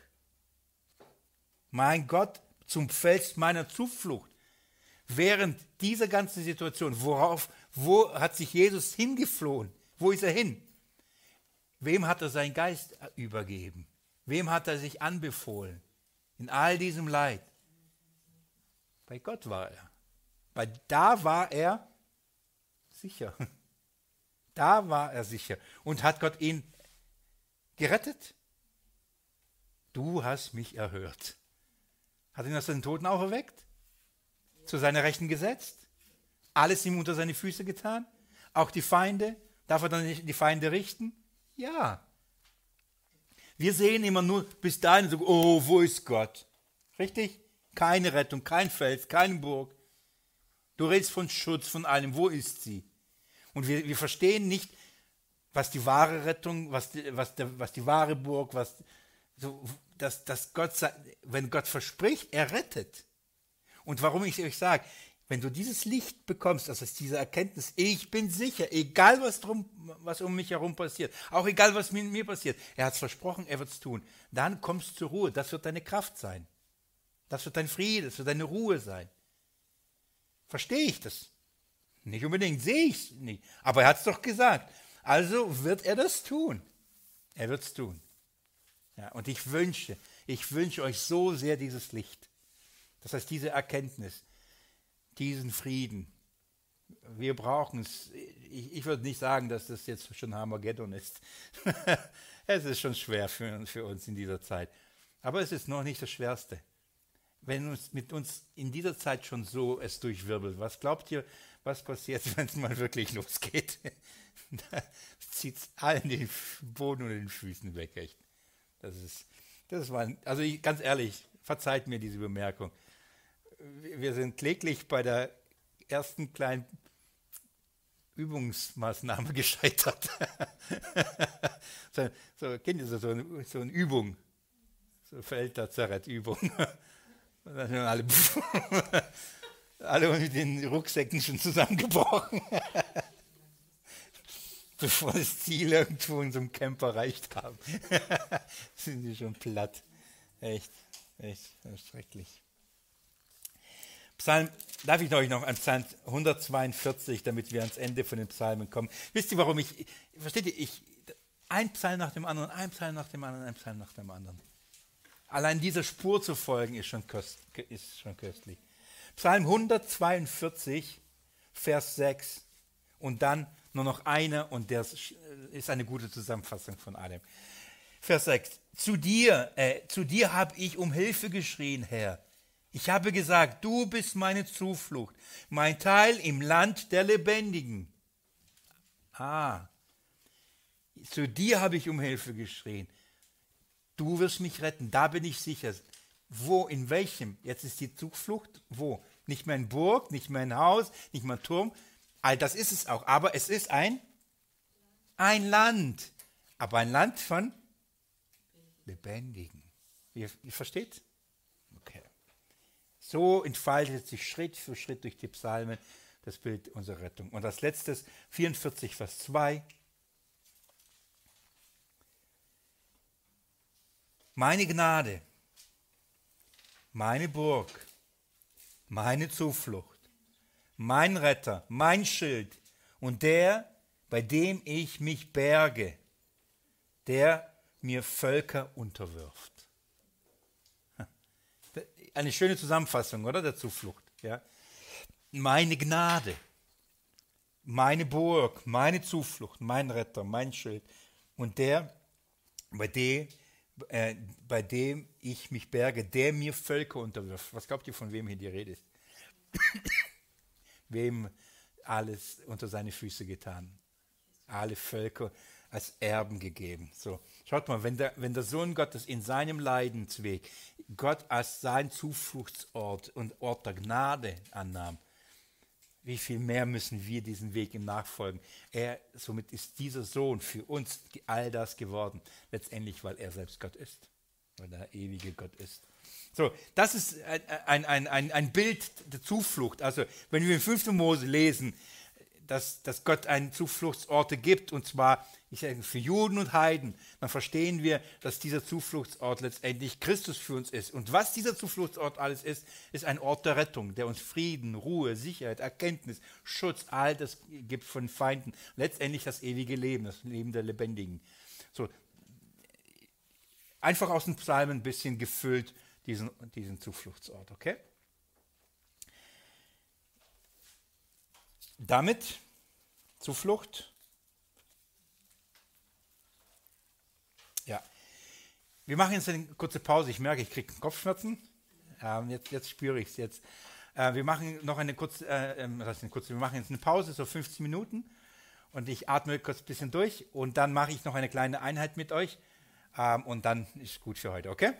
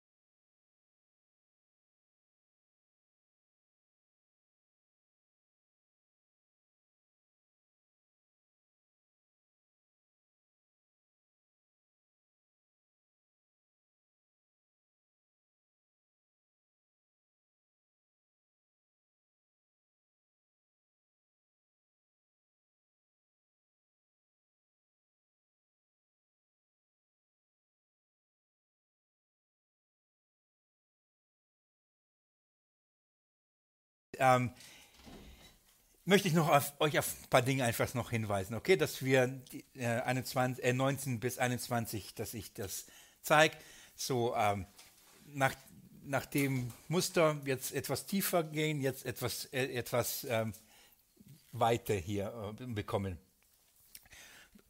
Lasst uns Verse 15 bis 21 lesen und ich hoffe, dass es die jetzt schon, dass der Bezug jetzt schneller da ist, dass es klarer wird, warum jetzt hiervon die Rede ist. Es geht darum, um ab Vers 15, ein einzelner Zeuge soll nicht gegen jemand auftreten, wegen irgendeiner Ungerechtigkeit oder wegen irgendeiner Sünde, wegen irgendeiner Verfehlung, die er begeht. Nur auf Zweierzeugen äh, äh, Aussage oder auf Dreierzeugen Aussage soll, äh, hin soll eine Sache gültig sein.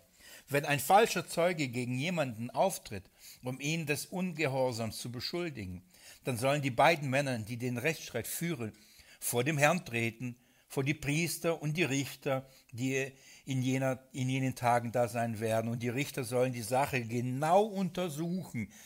Und siehe, ist der Zeuge ein Lügenzeuge, hat er gegen seinen Bruder Lüge bezeugt. Dann sollt ihr ihm tun, wie er seinem Bruder zu tun gedachte. Und du sollst das Böse aus deiner Mitte wegschaffen. Und die übrigen sollen es hören und sich fürchten und nicht mehr länger eine solche böse Sache in deiner Mitte begehen. Und du sollst nicht schonen, Leben um Leben, Auge um Auge, Zahn um Zahn, Hand um Hand, Fuß um Fuß. Das ist, was alle wissen, was viele kennen und immer sagen, Auge um Auge, gell? Zahn um Zahn. So, das ist das Gesetz. So, wie du in den Wald hineinrufst, so schallt es auch wieder heraus. Ja? Ähm, als ich, ich habe mich schon, schon etwas länger her, also bevor es alles ab, äh, ausgefallen ist, habe ich mich schon darauf vorbereitet, auf, ähm, auf, auf, auf diese Einheit hier und habe das gelesen, gelesen. Und ähm, als ich das, das mich äh, vorbereitete, habe hab ich parallel das Markus-Evangelium vorbereitet, habe die Predigten geschrieben. Und und das war für mich so, so krass. Als ich dann ähm, die Predigt vorbereitete oder den Text studierte, dass Jesus ähm, von, dem, äh, von dem Hohen Rat, von diesem Scheinprozess stand und wie viele falsche Zeugen auch, dann waren diese Verse mir permanent vor Augen. Also das war so, guck mal, das ist doch das, das ist doch das, das ist doch das, nachdem ich das gelesen habe und las ich es Markus, das war für mich so wie, wirklich, das steht doch alles hier drin. Schaut mal, der wahre Hohepriester, der wahre König, der wahre Prophet. Das ist der eigentliche wahre Zufluchtsort, der Ort der Rettung. Was tun sie? Sie verwerfen ihn. Und ähm, bewusst Mordanschlag mit Hinterlist äh, äh, führen sie ihn weg. Und was machen sie als nächstes? Sie machen einen Prozess. Und dieser Scheinprozess unter falschen Zeugen. Seht ihr das? das wir sind mittendrin hier. So, ähm, ich, ich, aber erst im Angesicht des Evangeliums und des genau Hinschauens sieht man die Zusammenhänge hier im, im, im, im fünften Buch Mose, wie diese Dinge zusammenkommen. Auf jeden Fall, was sagt das Gesetz? Was darf nicht passieren? Ein, ein Prozess und eine Verurteilung darf nicht äh, ohne Zeugen stattfinden. So, ähm, Zeugen müssen äh, angeführt werden. Wir sind, wie gesagt, Markus Kapitel 14, Kapitel 15. Wir sind, wir sind voll da drin. Und ähm, wie viele Zeugen? Zwei oder drei. Warum sind sie, äh, ist das wichtig? Warum reicht nicht ein Zeuge? Ja, kann sein, dass du einfach entweder dir was eingebildet hast oder einfach böse bist oder jemand einen auswischen willst. So, oder vielleicht einsicht, einseitig das Ganze gesehen hast oder vielleicht erst falsch beurteilt hast oder, oder das vielleicht gar nicht gesehen hast. So, es muss ähm, geprüft werden. Der ganze, es muss bestätigt werden. Ist es wirklich wahr? Haben sie das bei Jesus getan? So. Die, die, hatten kein Anliegen, die Wahrheit rauszufinden. Das, der Punkt ist, die Wahrheit muss, muss, muss bestätigt, also muss, muss ähm, offengelegt werden. Also wenn es so ist, dann ist es so, aber es muss sich als wahr erweisen, es muss bestätigt werden. Und das ist das Prinzip übrigens, das zieht sich, ist ein, das ist ein, ist ein gutes Prinzip, das zieht sich durch die, das Neue Testament auch durch. Äh, äh, wenn jemand, wenn du einen Bruder sündigst, wie, wie, wie, wie überführt man ihn? Geh hin, unter vier Augen. Hört auf dich, wunderbar. Hört er nicht, was machst du dann? Zwei oder drei Zeugen heißt das. Da kommen zwei oder drei Zeugen. Warum? Das ist ein, das ist eine Prüfung. Nochmal, es kann sein, dass du das Ganze falsch beurteilst. Und dann sagst du, hey, ich sag mal, Andi, komm mal mit, wir müssen mit dem reden. Ja, was ist los? Ja, guck mal, da hat das und das getan. Und Andi sagt, nee, hat er nicht. Ja, oder er sagt, ja, ja, richtig, doch, natürlich stimmt. Und dann geht man hin. Und dann sagt man es zu zweit und sagt, es ist, es ist wirklich so, ich bin nicht alleine, der so denkt. Da ist noch jemand, der so denkt. Oder eben als Korrektur, das ist wichtig, als Bestätigung oder als Korrektur. Und das ist in Matthäus äh, 18, das ist ein Prinzip, wie man mit Sünde umgeht. Das, Paulus wendet das permanent so an. Er sagt gegen einen Ältesten, nimm keine Anklage, außer zwei oder drei Zeugen. Das heißt, gegen einen Ältesten kann, kommen sehr schnell Leute äh, dazu, etwas Anklage zu erheben, weil es ist immer etwas, was einem nicht gefällt. Falsch geleitet, falsch gesagt, falsch bevorzugt, keine Ahnung. Und dann sagt auf zwei oder drei Zeugen keine Anklage annehmen. Oder, oder, aber wenn Anklagegrund da ist, und da muss es mindestens eingehen, dass das auch so ist, dann ja. Und dann wisst ihr, was er dann sagt? Dann aber öffentlich. Da muss es für die ganze Gemeinde. Das, soll, das muss klar sein und das, und das ist ähm, ein, ein, auch eine Abschreckung, damit man nicht tun kann und lassen, was man will. Also das ist ein Prüfkriterium, ganz, ganz wichtig, was, das, das, das geprüft werden soll. Meine, meine, meine, meine Lieblingsgeschichte dazu. Es gibt einen Bruder in unserer Gemeinde, ich glaube, der wird nie sterben. Ich, ich, ich glaube, der wird bleiben, bis Jesus wiederkommt. Ich glaube, er ist fast wie Johannes. Wenn, wenn ich will, dass er bleibt, bis ich komme, was, was es dich an? So. Und ich muss dann gegürtet und dahin gehen, wo ich nicht will, so wie Petrus. Auf jeden Fall, dieser liebe Bruder, eine meiner ersten Predigten hielt ich in, dieser, in der Gemeinde in Bettringen. Und ich hielt, ich dachte, eine gute Predigt. Und ich dachte, eine christuszentrische Predigt. Ähm, ich weiß sogar noch, worüber ich gepredigt habe. Und ich dachte, ich habe Jesus groß gemacht. Und ich wollte gerade rausgehen und dann äh, greift er mich, etwas kleiner als ich, ihr wisst wahrscheinlich, von wem ich rede, kommt auf mich zu und sagt, Bruder, es war schon mal gut, dass er mich als Bruder angesprochen hat, und sagte, ich muss dich was fragen. Ich sagte, gerne. Und dann fragte mich, kann man Gott bestehlen? Hä, was ist das für eine Frage? was meinst du? Kann man Gott auf der Kanzel bestehlen? Hä? Und damit ich ein bisschen Zeit mir verschaffe, um darüber nachzudenken, was will, frage ich nochmal, was, was, hast, was sagst du? Ich habe ein paar Mal ihn gefragt, das, das, mir immer wieder, kann man Gott auf der Kanzel bestehlen?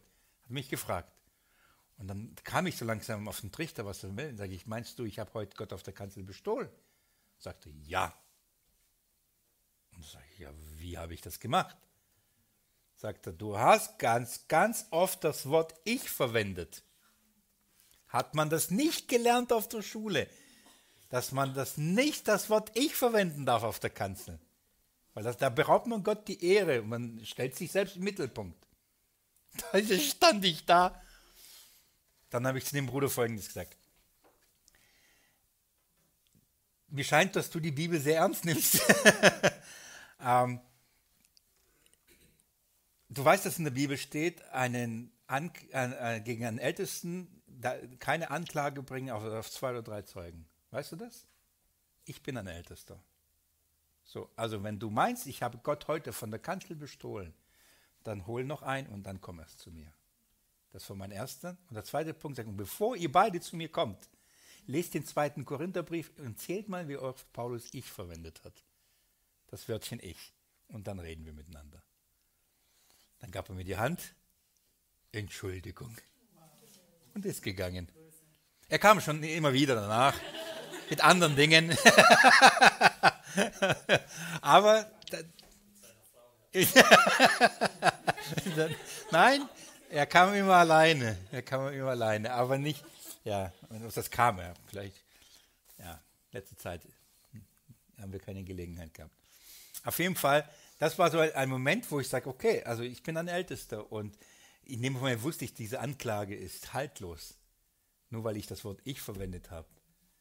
Dann ich, ich weiß, ich habe über das Sitzen, in, äh, Ruhen in Christus geredet, dass es alles vollbracht ist. Ja. Und dachte ich, also wenn ich heute Jesus die Ehre geraubt habe, dann weiß ich auch nicht. Ja.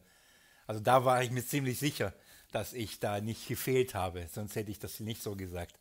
Aber in dem Fall zwei oder drei Zeugen. Und das, das, man muss sich dessen bewusst sein. Also, weil vieles einfach auch persönliches Empfinden und auch Prägung und das muss reflektiert werden. Ich bin mir sicher, wäre er zum Viktor gegangen, sagt, Viktor, komm, wir müssen mit Willi reden, hätte Viktor gesagt, nee, müssen wir nicht. wäre, hätte ihm schon gesagt, dass das macht keinen Sinn. Ja, das ist ein gutes Prüfkriterium. Das ist das eine. Aber der Punkt ist, was aber weit wichtiger und gravierender in unserem Fall hier ist und vor allem bei Jesus, ist der Vers 18. Und die Richter sollen die Sache genau untersuchen, haben sie bei Jesus nicht getan dann. Und siehe, ist der Zeuge ein Lügenzeuge, hat er gegen seinen Bruder Lüge bezeugt. Wir sehen, wie viele falsche Zeugen gegen. Jesus auch. Was, woran, woran wird, wird, uns im Markus-Evangelium oder in, in, in, den Evangelien deutlich, dass es falsche Zeugen waren? Abgesehen davon, dass das steht, und sie brachten falsche Zeugen hervor. Sie haben sich alle widersprochen. Das heißt, sie kamen nicht auf. Jeder hat irgendetwas gesagt ich habe es so verstanden, aber ich habe es so verstanden. Ich habe ihn so gehört, ah, ich habe ihn so gehört. Hey, um was geht es hier eigentlich? Ja? So, das, das offenbart einfach, dass es nicht wahr ist. Und ähm, haben sie also Lügen bezeugt. Und jetzt schaut mal, was das Gesetz sagt. Dann sollt ihr ihm tun, wie er seinem Bruder tun zugedachte. Was, versteht ihr jetzt Auge um Auge, Zahn um Zahn? Das ist der Kontext. Das heißt, wolltest du oder falsch aussage, dass dein Nächster, dein Bruder stirbt, dieses Urteil wirst du auch bekommen. Wolltest du, dass er eine Hand abbekommt, kriegst du es auch. Wolltest du, dass ein Auge rausgerissen wird, auch. Warum? Und was, was, ist, was ist der Gedanke? Rache? Nein. Wenn du, bevor du was Falsches sagst, denk mal drüber nach. Es gibt Konsequenzen. Das ist nicht, dass ein, ein Zeuge, wenn du als Zeuge auftrittst, sei dir bewusst, es gibt Konsequenzen. Nicht zu schnell. Ja, ich glaube, ich habe es auch gehört. Hey, du musst dir sicher sein, es gibt Konsequenzen. Wenn sich das als falsch erweist, dann wirst du genau das Gleiche bekommen, was du an, wo du Anklage erhebst. Dann überlege ich mir doch zweimal, oder? ob ich falsch aussage. Also, versteht ihr, wenn es für mich keine Konsequenzen wäre, ja, ähm, ich sag, was du willst. Komm Schmidt, wir müssen den überführen. Ja, klar. Ja, klar, den müssen wir reinreiten. Den hasse ich sowieso, finde ich so, so blöd. Wenn ich aber weiß, hey, das, das, das fällt auf mich zurück oder das hat Konsequenzen, das, das heißt, die Hürde der Falschaussage wird dadurch einfach hochgelegt. Das ist, das ist, was Gott mit Auge um Auge, Zahn um Zahn meint. Und nicht einfach, du, du sollst, man muss sich rächen. Das ist nicht der Gedanke der Rache oder des Aus, Wertausgleichs, sondern es ist der Schutz vor Falschaussage. In diesem Zusammenhang wird es gesagt. Wie wichtig ist immer wieder Kontext der Schrift zu lesen, richtig? Also in diesem Zusammenhang. Und jetzt äh, erinnere ich euch, da, vielleicht habt ihr, ich vermute die meisten, habt ihr die Markus-Predigt gehört zu, zu diesem Abschnitt? Ja? Zum Beispiel, ja, auch ein biblischer Spruch letztendlich. Ähm, ich, ich fand diese, diese Begebenheit so, so krass eigentlich, als dann der Hohepriester aufsteht und die alle dabei äh, sitzenden Hohepriester, Schriftgelehrten, all die dazu zwingt, dass sie eine Falschaussage machen. Das traten ja falsche Zeuge auf und letztendlich haben sie sich der gleiche äh, Todes, die haben Jesus tot gefordert, das waren falsche äh, Lügenzeugen. Das heißt, das ist eigentlich, was sie verdienen. Und als der Hohepriester sagt, und was brauchen wir noch Zeugen? Ihr seid doch jetzt auch alle ihr Zeugen davon. Und sie schlossen, beschlossen einheitlich, ihn zu töten. Dass in dem Moment, wo er sie alle jetzt auf einmal als Zeugen aufruft und sagt, wir brauchen die Falschen nicht, ihr seid jetzt doch dabei, legt das Zeugnis ab. Alle sagen, ja. Also todeswürdig. Das heißt, in dem Moment haben, hat sich der ganze Hohe Rat als, als, als falsche Zeugen positioniert und über sich selbst das Todesurteil gesprochen. dass sie sagen, Jesus soll verflucht sein, am Kreuz hängen. In dem Moment haben sie sich unter das gleiche Gericht gestellt. Überlegt euch mal. Krass, oder? Aber das Krasse dabei ist noch viel mehr, sie behaupteten, das Gesetz zu kennen. Sie behaupteten, Jesus hat gegen Mose gehandelt. Er hat Gott und das Gesetz gelästert. Und dabei machen sie genau das, in, in, in so vielen präzisen Ansagen, wo Mose sagt, das nicht, das nicht, das nicht, das nicht. All das machen sie. Und dann oh, Gotteslästerung zerreißt sein, sein äh, Priestergewand, ist auch schon nach dem Gesetz es nicht. Und egal, was ich gemacht habe, alles, das ist doch, das offenbart doch so die Heiligkeit und Sündlosigkeit Jesu, oder? Und auf der anderen Seite so eine Verdorbenheit und so eine Sündhaftigkeit der Menschen, die anmaßen, ihn zu verurteilen, die anmaßen, ihn zu kreuzigen, ihn zu beschuldigen. Was für eine Anmaßung. Sorry, ich bin wieder im, im, im Modus in Markus. Ähm, aber ich, ich, ich kann es nicht fassen, was für ein Widerspruch Jesus einfach da erduldet hat. Schaut mal, ihr könnt sagen, schlagt man mal auf, rollt mal mal auf. 5. Mose 19. Rollt mal auf, liest mal. Ihr könnt nicht so machen. Hat er irgendetwas gesagt? Nicht. Und ich sage euch, weil er das alles auf sich genommen hat. Jeden Bruch des Gesetzes. In dem Moment, mit das, was sie gegen ihn tun, das nimmt auf sich und trägt es ans Kreuz. Das ist doch also wenn das nicht göttlich ist, dann weiß ich auch nicht. Wenn das nicht Liebe ist, dann weiß ich auch nicht. Das ist, was wir hier, was wir hier haben. Gehen wir dann einen Schritt weiter. Okay? Könnt ihr diesen Abschnitt einordnen? Könnt ihr auch verstehen, warum das jetzt un unmittelbar zusammenhängt? Und wisst ihr was? Als nächster Abschnitt ist dann Kapitel 20. Das ist ein langer Abschnitt. Ich fasse ihn euch kurz zusammen. Nein, ich lese ihn euch kurz. Das ist gut, wenn wir es einfach wahrnehmen. Habt ihr es zu Hause schon gelesen? Nee, gell? Deswegen ist es gut, wenn ihr es. Ihr wusstet ja nicht, was dran ist, deswegen konntet ihr es ja nicht zu Hause lesen. das ist der einzige Grund. Wenn du gegen deine Feinde zum Krieg ausziehst und siehst Pferde und Wagen, ein Volk zahlreicher als du, dann sollst du dich nicht von ihnen fürchten. Denn der Herr, dein Gott, der dich aus dem Land Ägypten herausgeführt hat, ist mit dir. Und es soll geschehen, wenn ihr zum Kampf heranrückt, dann sollen die, die Priester herantreten und zum Volk reden und ihnen sagen, höre Israel, ihr rückt heute zum Kampf gegen eure Feinde heran. Euer Herz verzage nicht, fürchtet euch nicht und ängstigt euch nicht und erschreckt nicht von ihnen. Denn der Herr, euer Gott, ist es, der mit euch zieht und für euch mit euren Feinden zu kämpfen und um euch zu retten. Und die Aufseher sollen zum Volk reden und sagen, wer ist der Mann, der ein neues Haus gebaut und es noch nicht eingeweiht hat? Interessant, gell? So, wer ist noch nicht fertig? Hat noch keine Party geschmissen. Also wer hat es getan? Er mache sich auf und kehre zurück äh, in sein Haus zurück, damit er nicht in, die Schlacht, in der Schlacht sterbe und ein anderer Mann es, ein, es einweihe. Und wer ist der Mann, der einen Weinberg gepflanzt und noch nicht genutzt hat? Er mache sich auf und kehre in sein Haus zurück, damit er nicht in der Schlacht sterbe und ein anderer Mann ihn nutze. Und wer ist der Mann, der sich mit einer Frau verlobt und sie noch nicht zu äh, sich genommen hat? Er mache sich auf und kehre in sein Haus zurück, damit er nicht in der Schlacht sterbe und ein anderer Mann es nehm, sie nehme. Und auf die, und auf die Aufseher sollen weit, weit, und die Aufseher sollen weiter zum Volk reden und sagen, wer ist der Mann, der sich fürchtet und ein verzagtes Herz hat? Er mache sich auf und kehre in sein Haus zurück, damit nicht das Herz seiner Brüder verzagt werde, wie sein Herz. Und es soll geschehen, wenn die Aufseher aufgehört haben, zum Volk zu reden, dann sollen die Heerobersten an die Spitze des Volkes stellen. Ich, doch, ich lese noch zu Ende. Ich lese noch zu Ende.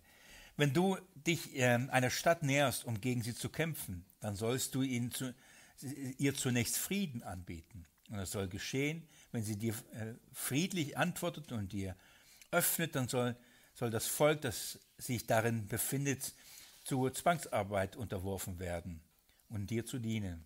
Und wenn sie mit dir nicht Frieden schließt, sondern Krieg mit dir, mit dir führt, dann sollst du sie belagern.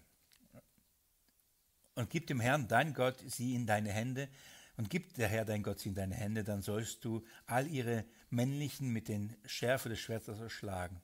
Doch die Frauen und die Kinder und das Vieh und alles, was in der Stadt ist, als ihre Beute sollst du für dich rauben. Und du sollst von der Beute deiner, deine Feinde essen, die der Herr, dein Gott, dir gegeben hat. So sollst du mit allen Städten tun, die weit von dir entfernt sind, die nicht von den Städten dieser Nation hier sind.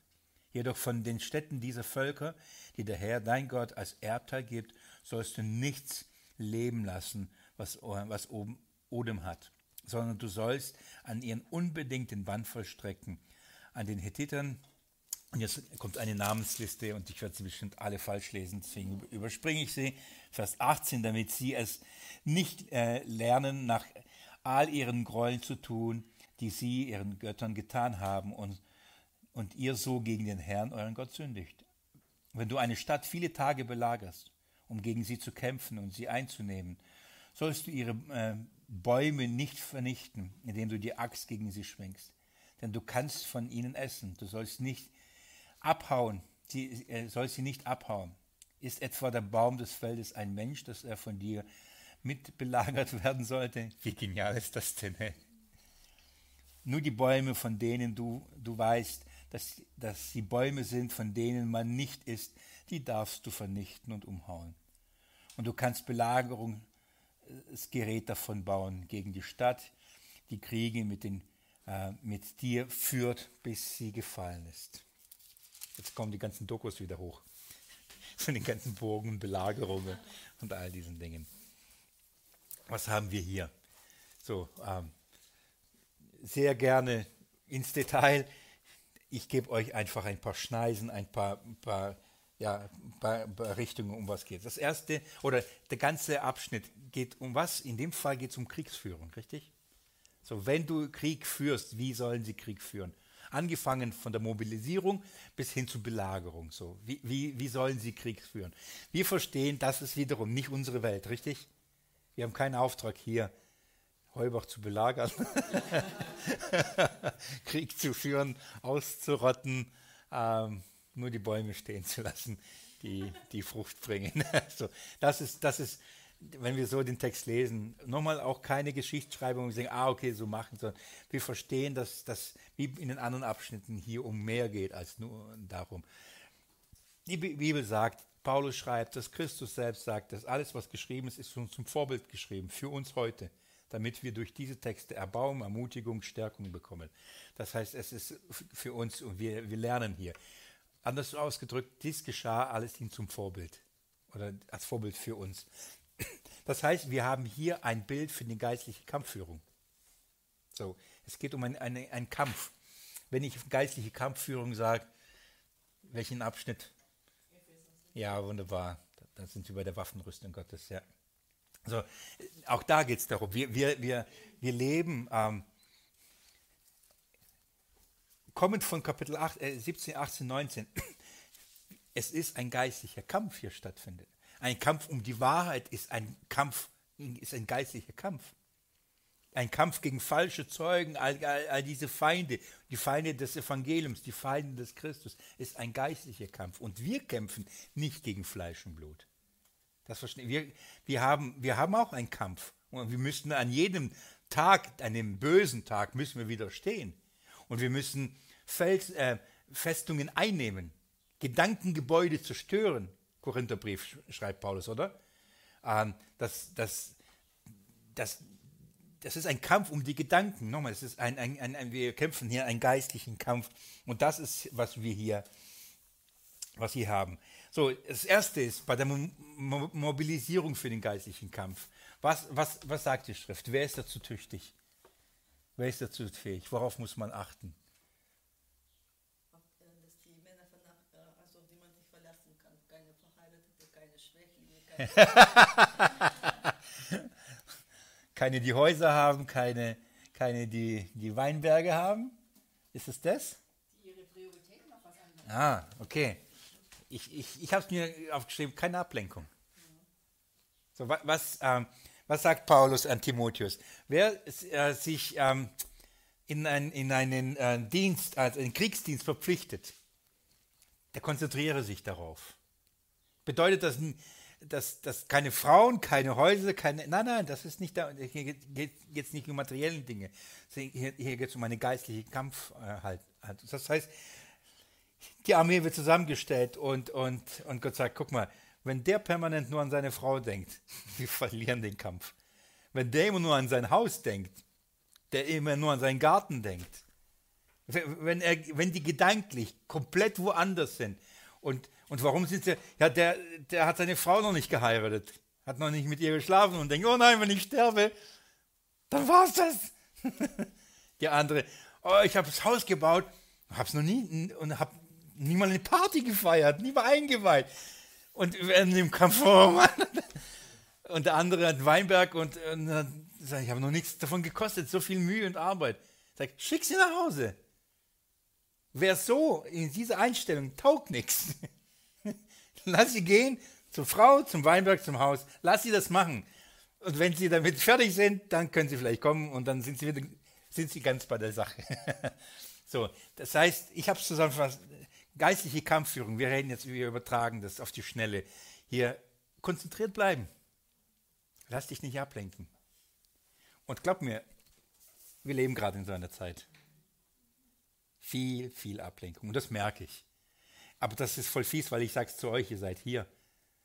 so, ich merke, wie viel sich gerade geistlich ein bisschen abmelden.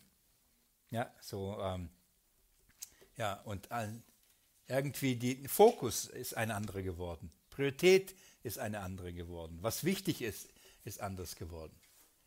Und so kann man nicht kämpfen. So, das, ähm, so, das ist das eine. Aber bevor ich ähm, das, das, das, das, lag mir so am Herzen wahrscheinlich, deswegen habe ich das erste gesagt. Das erste ist aber wichtiger. Ähm, schaut mal, was so, als er beginnt, diesen, Geist, diesen Kampf vor Augen zu malen, wo, was ist die Ausrichtung? Sorry, ich hätte das zuerst sagen müssen. Ihr versteht, gell? Ähm, er sagt, wenn du ausziehst zu kämpfen und du siehst Pferde, Kriegsgürtel, Die sind zahlreiche. Was machst du dann? Hab keine Angst. Ja, warum denn? Ja, ich habe so welche, die an Häuser denken, an Weinberge denken, an Frauen denken. Ja, was, nein, warum? Wer kämpft? So, das ist die Perspektive. Guck nicht auf dich, guck nicht auf deine Armee, guck nicht auf. Ja, aber wenn ich alle wegschicke, da sind wir doch voll wenige. Wer bleibt da noch übrig? da bleibt doch keiner da. Ist egal. Wie viel hat Gideon mitgenommen dann? Versteht ihr das Prinzip? Abraham, das ist das Gleiche. Spielt keine Rolle. Gott, der ist es, der, der kämpft. Und er siebt aus, aus erstens, weil, so, ähm, weil die nichts taugen, eh, also die, die werden nur Probleme machen. Weil die werden die ganze Zeit im Lager liegen, oh, weichen meine Frau. und die anderen kommen auf dumme Gedanken. Und da weißt du, ähm, der eine hat Angst, weiß ich habe echt Panik und Angst. Und dann der andere, oh ja, stimmt, hat recht, es sind viel zu viele Pferde. Also, so, solche brauchst du nicht. solche Kämpfe brauchst du nicht, schick sie weg. Es ist schon, es ist nicht die Zahl, die, die, die auf sie ankommt, nicht die Menge. Gott vermag durch viel und durch wenig, durch seinen Geist, nicht durch Macht, nicht durch Herr, durch seinen Geist. Und sein Geist, er hat die Welt geschaffen jeden einzelnen Menschen. Er spricht und es wird. So, vertrau auf Gott und ich, das ist doch so herrlich, mit, äh, dass der Herr, euer Gott, mit euch zieht, um für euch mit euren Feinden zu kämpfen. Wer kämpft gegen die Feinde? Er. Jetzt haben wir den Bezug zu Burg, Festung, Schutz, all das. Er ist es. Darum können, brauchen wir uns nicht fürchten, darum sind wir sicher. Warum? Er ist der, der für uns kämpft. Das ist die erste Perspektive. Das ist, sorry, jetzt müsst ihr gedanklich geschwind das an Platz 1 stellen. Das erste ist, er kämpft für uns. Das zweite ist eben, dass ähm, wer, wer für den der Herr kämpft, er soll sich komplett auf den Herrn verlassen und wirklich bei der Sache bleiben, sich nicht, ab, äh, sich ab, nicht ablenken zu lassen. Das ist das Zweite, okay? Ähm, all die Bibelstellen, die ich jetzt hier habe, Timotheusbrief, Judas, all das, spare ich jetzt an dieser Stelle. Mit Scheuklappen muss ich auch davor überreiten. Und, aber, aber es ist sehr lohnenswert nachzuschauen, wie Paulus zum Beispiel wirklich Timotheus auf diesen geistlichen Kampf ausrichtet und ihm darauf vorbereitet und sagt, Timotheus, lass dich nicht ablenken. Lass dich nicht ablenken. Und wie gesagt, es ist schnell. Wir lassen uns schnell ablenken. Sind wir gedanklich da voll drin und dann zack, zack, zack und dann entfernen wir uns ja, aus den Reihen. ähm, das, das, passiert schnell. Also das ist das eine. Das zweite ist, ähm, schaut mal, Vers 5. Nur, nur ein paar, paar kleine Bemerkungen, okay? Und die Aufseher sollen zum Volk reden und sagen. Okay? So, das heißt, die vorstehen, die, die, die Verantwortlichen sind, die sollen sie ermutigen. Und sie sollen aber auch darauf acht geben, wer, wer, so, wer ist dabei? Schau zu, was für eine Armee du hast im geistlichen Kampf, im Kampf ums Evangelium, lieber weniger, aber die es ernst meinen. So, lieber die, die wirklich mitziehen und es aus eigener Kraft, äh, nein, nein, nicht aus eigener Kraft, aus eigenem Antrieb oder beziehungsweise aus, aus dem richtigen Antrieb mitgehen und nicht du die permanent, jetzt bitte, jetzt wo bist du wieder gedanklich? Ja. So, es, lieber wenige, aber die es ernst meinen. So, das ist äh, die, äh, auf, für, die, auf, für die Vorseher, Aufseher der Rat. Und das, das nächste ist in, auch interessant, Vers 9. Nachdem also die, die Perspektive sie ausgerichtet haben, vertraut Gott, fürchtet doch nicht. Dann ausgesiebt haben, dann, schaut mal, Vers 9. Und es soll geschehen, wenn die Aufseher aufgehört haben, zum Volk zu reden, dann sollen sie die Heerobersten an die Spitze des Volkes stellen. Wo sollen sie hin? Wo nicht? Hinten in die Büros. Warum? Warum sollen die, die, die Heerobersten an die Spitze gestellt werden? Warum? Welch, was könnte dabei, was könnte es für einen Grund haben?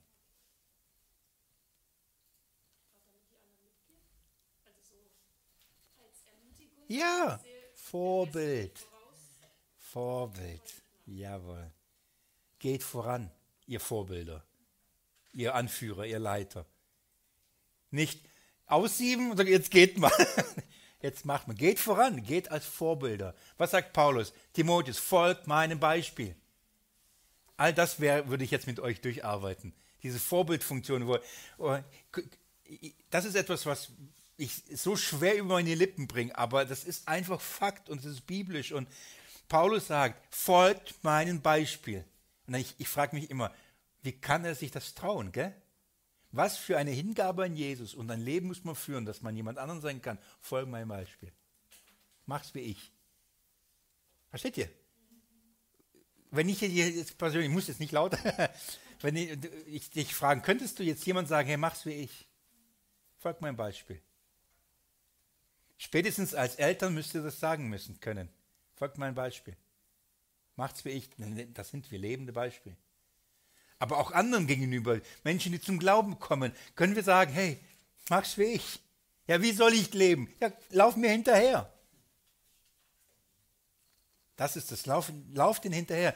Die, wir können jetzt die, die Hebräer aufschlagen und dann würde der Hebräerbriefschreiber schreiben, ahmt ihnen nach den Vorbildern, schaut ihnen ihren Ausgang an, schaut ihren Lebenswandel und ihr, darum habe ich Biografien so lieb, warum? Weil die auch einen Ausgang haben. Alle anderen, die ich schätze, die, die, die haben noch keinen Ausgang. Ich weiß nicht, wie es endet. Aber bei denen weiß ich, wie es endet. Und dann sagt die Schrift, ahmt ihnen nach. Hebräer Kapitel 11 ist es, äh, die Wolken, Zeuge von Wolken, Wolkenzeuge, wie ist das? Ja, so. Ja, nee, nicht Säule, sondern die Zeugen voller, wie heißt das? Wolken voller. Eine Wolke von Zeugen, ja, genau, eine Wolke von Zeugen. Betrachtet, wir haben so eine große Wolke von Zeugen. Und dann in Kapitel 13 sagt er, ähm, schaut euch diese Vorbilder an und ahmt ihnen nach sagt die Schrift. Paulus nochmal sagt immer wieder, ahmt mir nach, ahmt mir nach, lauft mir hinterher. Das fordert natürlich einen, einen konzentrierten Lauf. Das heißt, dass man sagen kann, und das ist etwas, wo ich, deswegen fürchte ich mich, also, aber das nimmt mich nicht raus aus der Verantwortung. Und nicht, ähm, aber hier sind die, die ähm, Heeresoberste, das heißt, die auch eine bestimmte Position in dem Kampf bekommen haben liebe Geschwister, nicht jeder ist an die Front direkt gestellt. Das ist mir absolut klar. Und niemand stellt sich selbst dahin, ja, sondern man wird berufen. Aber wenn man dazu berufen ist, dann muss man das bewusst sein, dass man eine Vorbildfunktion hat. Der, der, ich, darf ich so sagen, dein Lebensmaßstab ist bei jedem gleich. Jeder gleich, jede Sünde ist gleich. Ist, ist, da gibt es keinen Unterschied. Aber es wiegt anders, ob jemand eine Vorbildfunktion hat oder, oder nicht. So, weil andere schauen dann auf ihn und sagen, guck mal, aber wenn der Willi das macht, dann kann ich es doch auch machen. Wenn der Willi das sagt, dann kann ich es doch auch sagen. Wenn der Willi das trinkt, dann kann ich es auch trinken. Cola.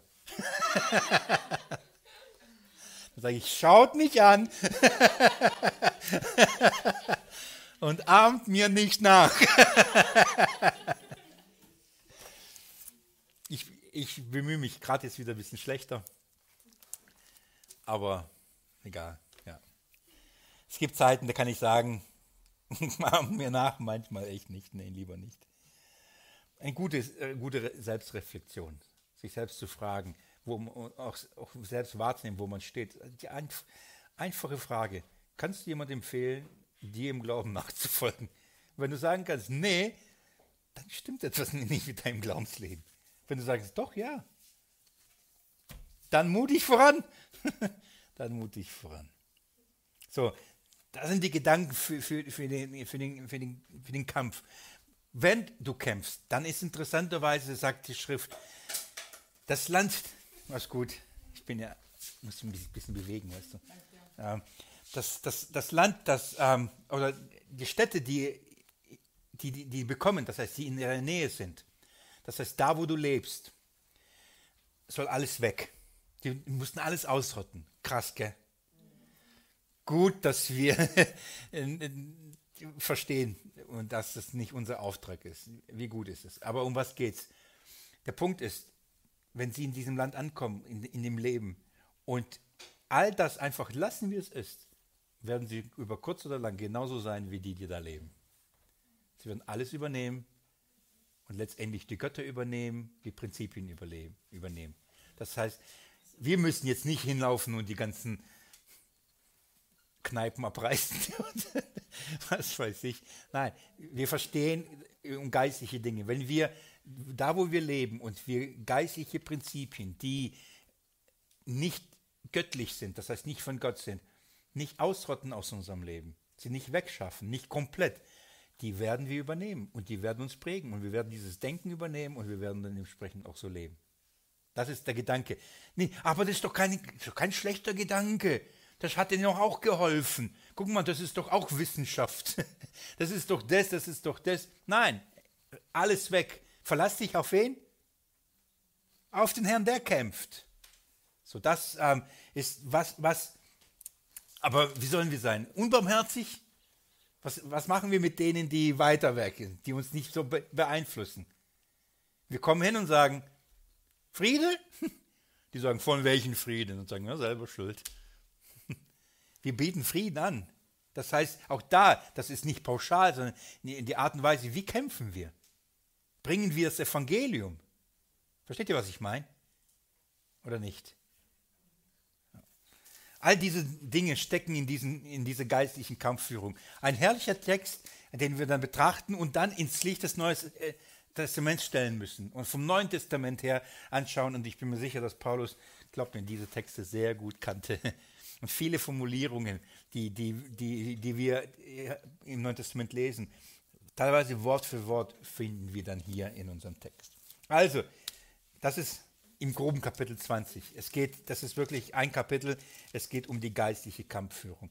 Warum? Und ich, um den Kontext zusammenbringen, weil es einen geistlichen Kampf mit sich bringt. Darf ich euch nur Kapitel 21 äh, wenigstens ähm, nur kurz sagen, um was es da geht, okay? Damit, sonst müsste ich das jetzt mal wirklich wieder auf, auf, aufkochen, auf, aufholen und das wird, das wird zu viel Zeit äh, mit sich bringen. Jetzt haben wir ähm, die, äh, Jesus gesehen, dann haben wir den, diesen sicheren Ort gesehen, dann haben wir die Verwerfung ähm, von Jesus gesehen und dann wer Anteil an diesem, an diesem sicheren Ort hat. Unwissend und wissend, ja? Und so, und dann, die Wissenden haben wir gesehen, ah, das sind die, die den Messias verworfen haben, die haben falsche Zeugen gegen ihn, aufgebracht und haben die Wahrheit verworfen. Und dann sagt uns die Schrift, ja, und das ist ein, der Kampf um die Wahrheit, das ist ein geistlicher Kampf. Und wie gehen wir mit, wie kämpfen wir diesen Kampf? Auf ihn ausgerichtet, auf Gott äh, vertraut. Er ist es, der, der für uns kämpft. Konzentriert sein, sich nicht ablenken lassen. So, da, da läuft dieser Gedankengang. Und jetzt greift er wieder etwas zurück. Jetzt, jetzt, jetzt bezieht sich äh, ab Vers 1 im Kapitel 21 geht es um eine Sache. Was ist aber, wenn das ganze Land es unwissend getan hat? Das heißt, da ist jemand gestorben und die haben es nicht mal richtig mitbekommen, was da passiert ist. Die, nach der Schrift ist äh, Blut, unschuldiges Blut vergossen worden. Das heißt, das Land ist verflucht. Wie kriegt man dieses Land wieder äh, ähm, rein von dieser un, äh, und dann nimmt ähm, uns die Schrift da hinein, dann heißt er, die Priester sollen hingehen und genau abmessen, wo ist der kürzeste Weg und ähm, zu dem Mord oder zu dem Totschlag, der passiert ist, äh, wie, ähm, wo ist die nächste Stadt, hingehen und ein Opfer darbringen. Und dann wird das Opfer beschrieben, ohne Fehler und einjährig und so weiter. Und sagt, nach diesem Opfer, wenn das Opfer da gibt, dann hat, bekommt nicht nur der eine, sondern bekommt das Volk die Vergebung der Schuld. Könnt ihr mir schon. Ja, so. Da geht es jetzt nicht nur um die einzelne Schuld des Einzelnen, sondern hier geht es jetzt um die Schuld des ganzen Volkes. Und was braucht damit die, das Volk, das unwissende Volk?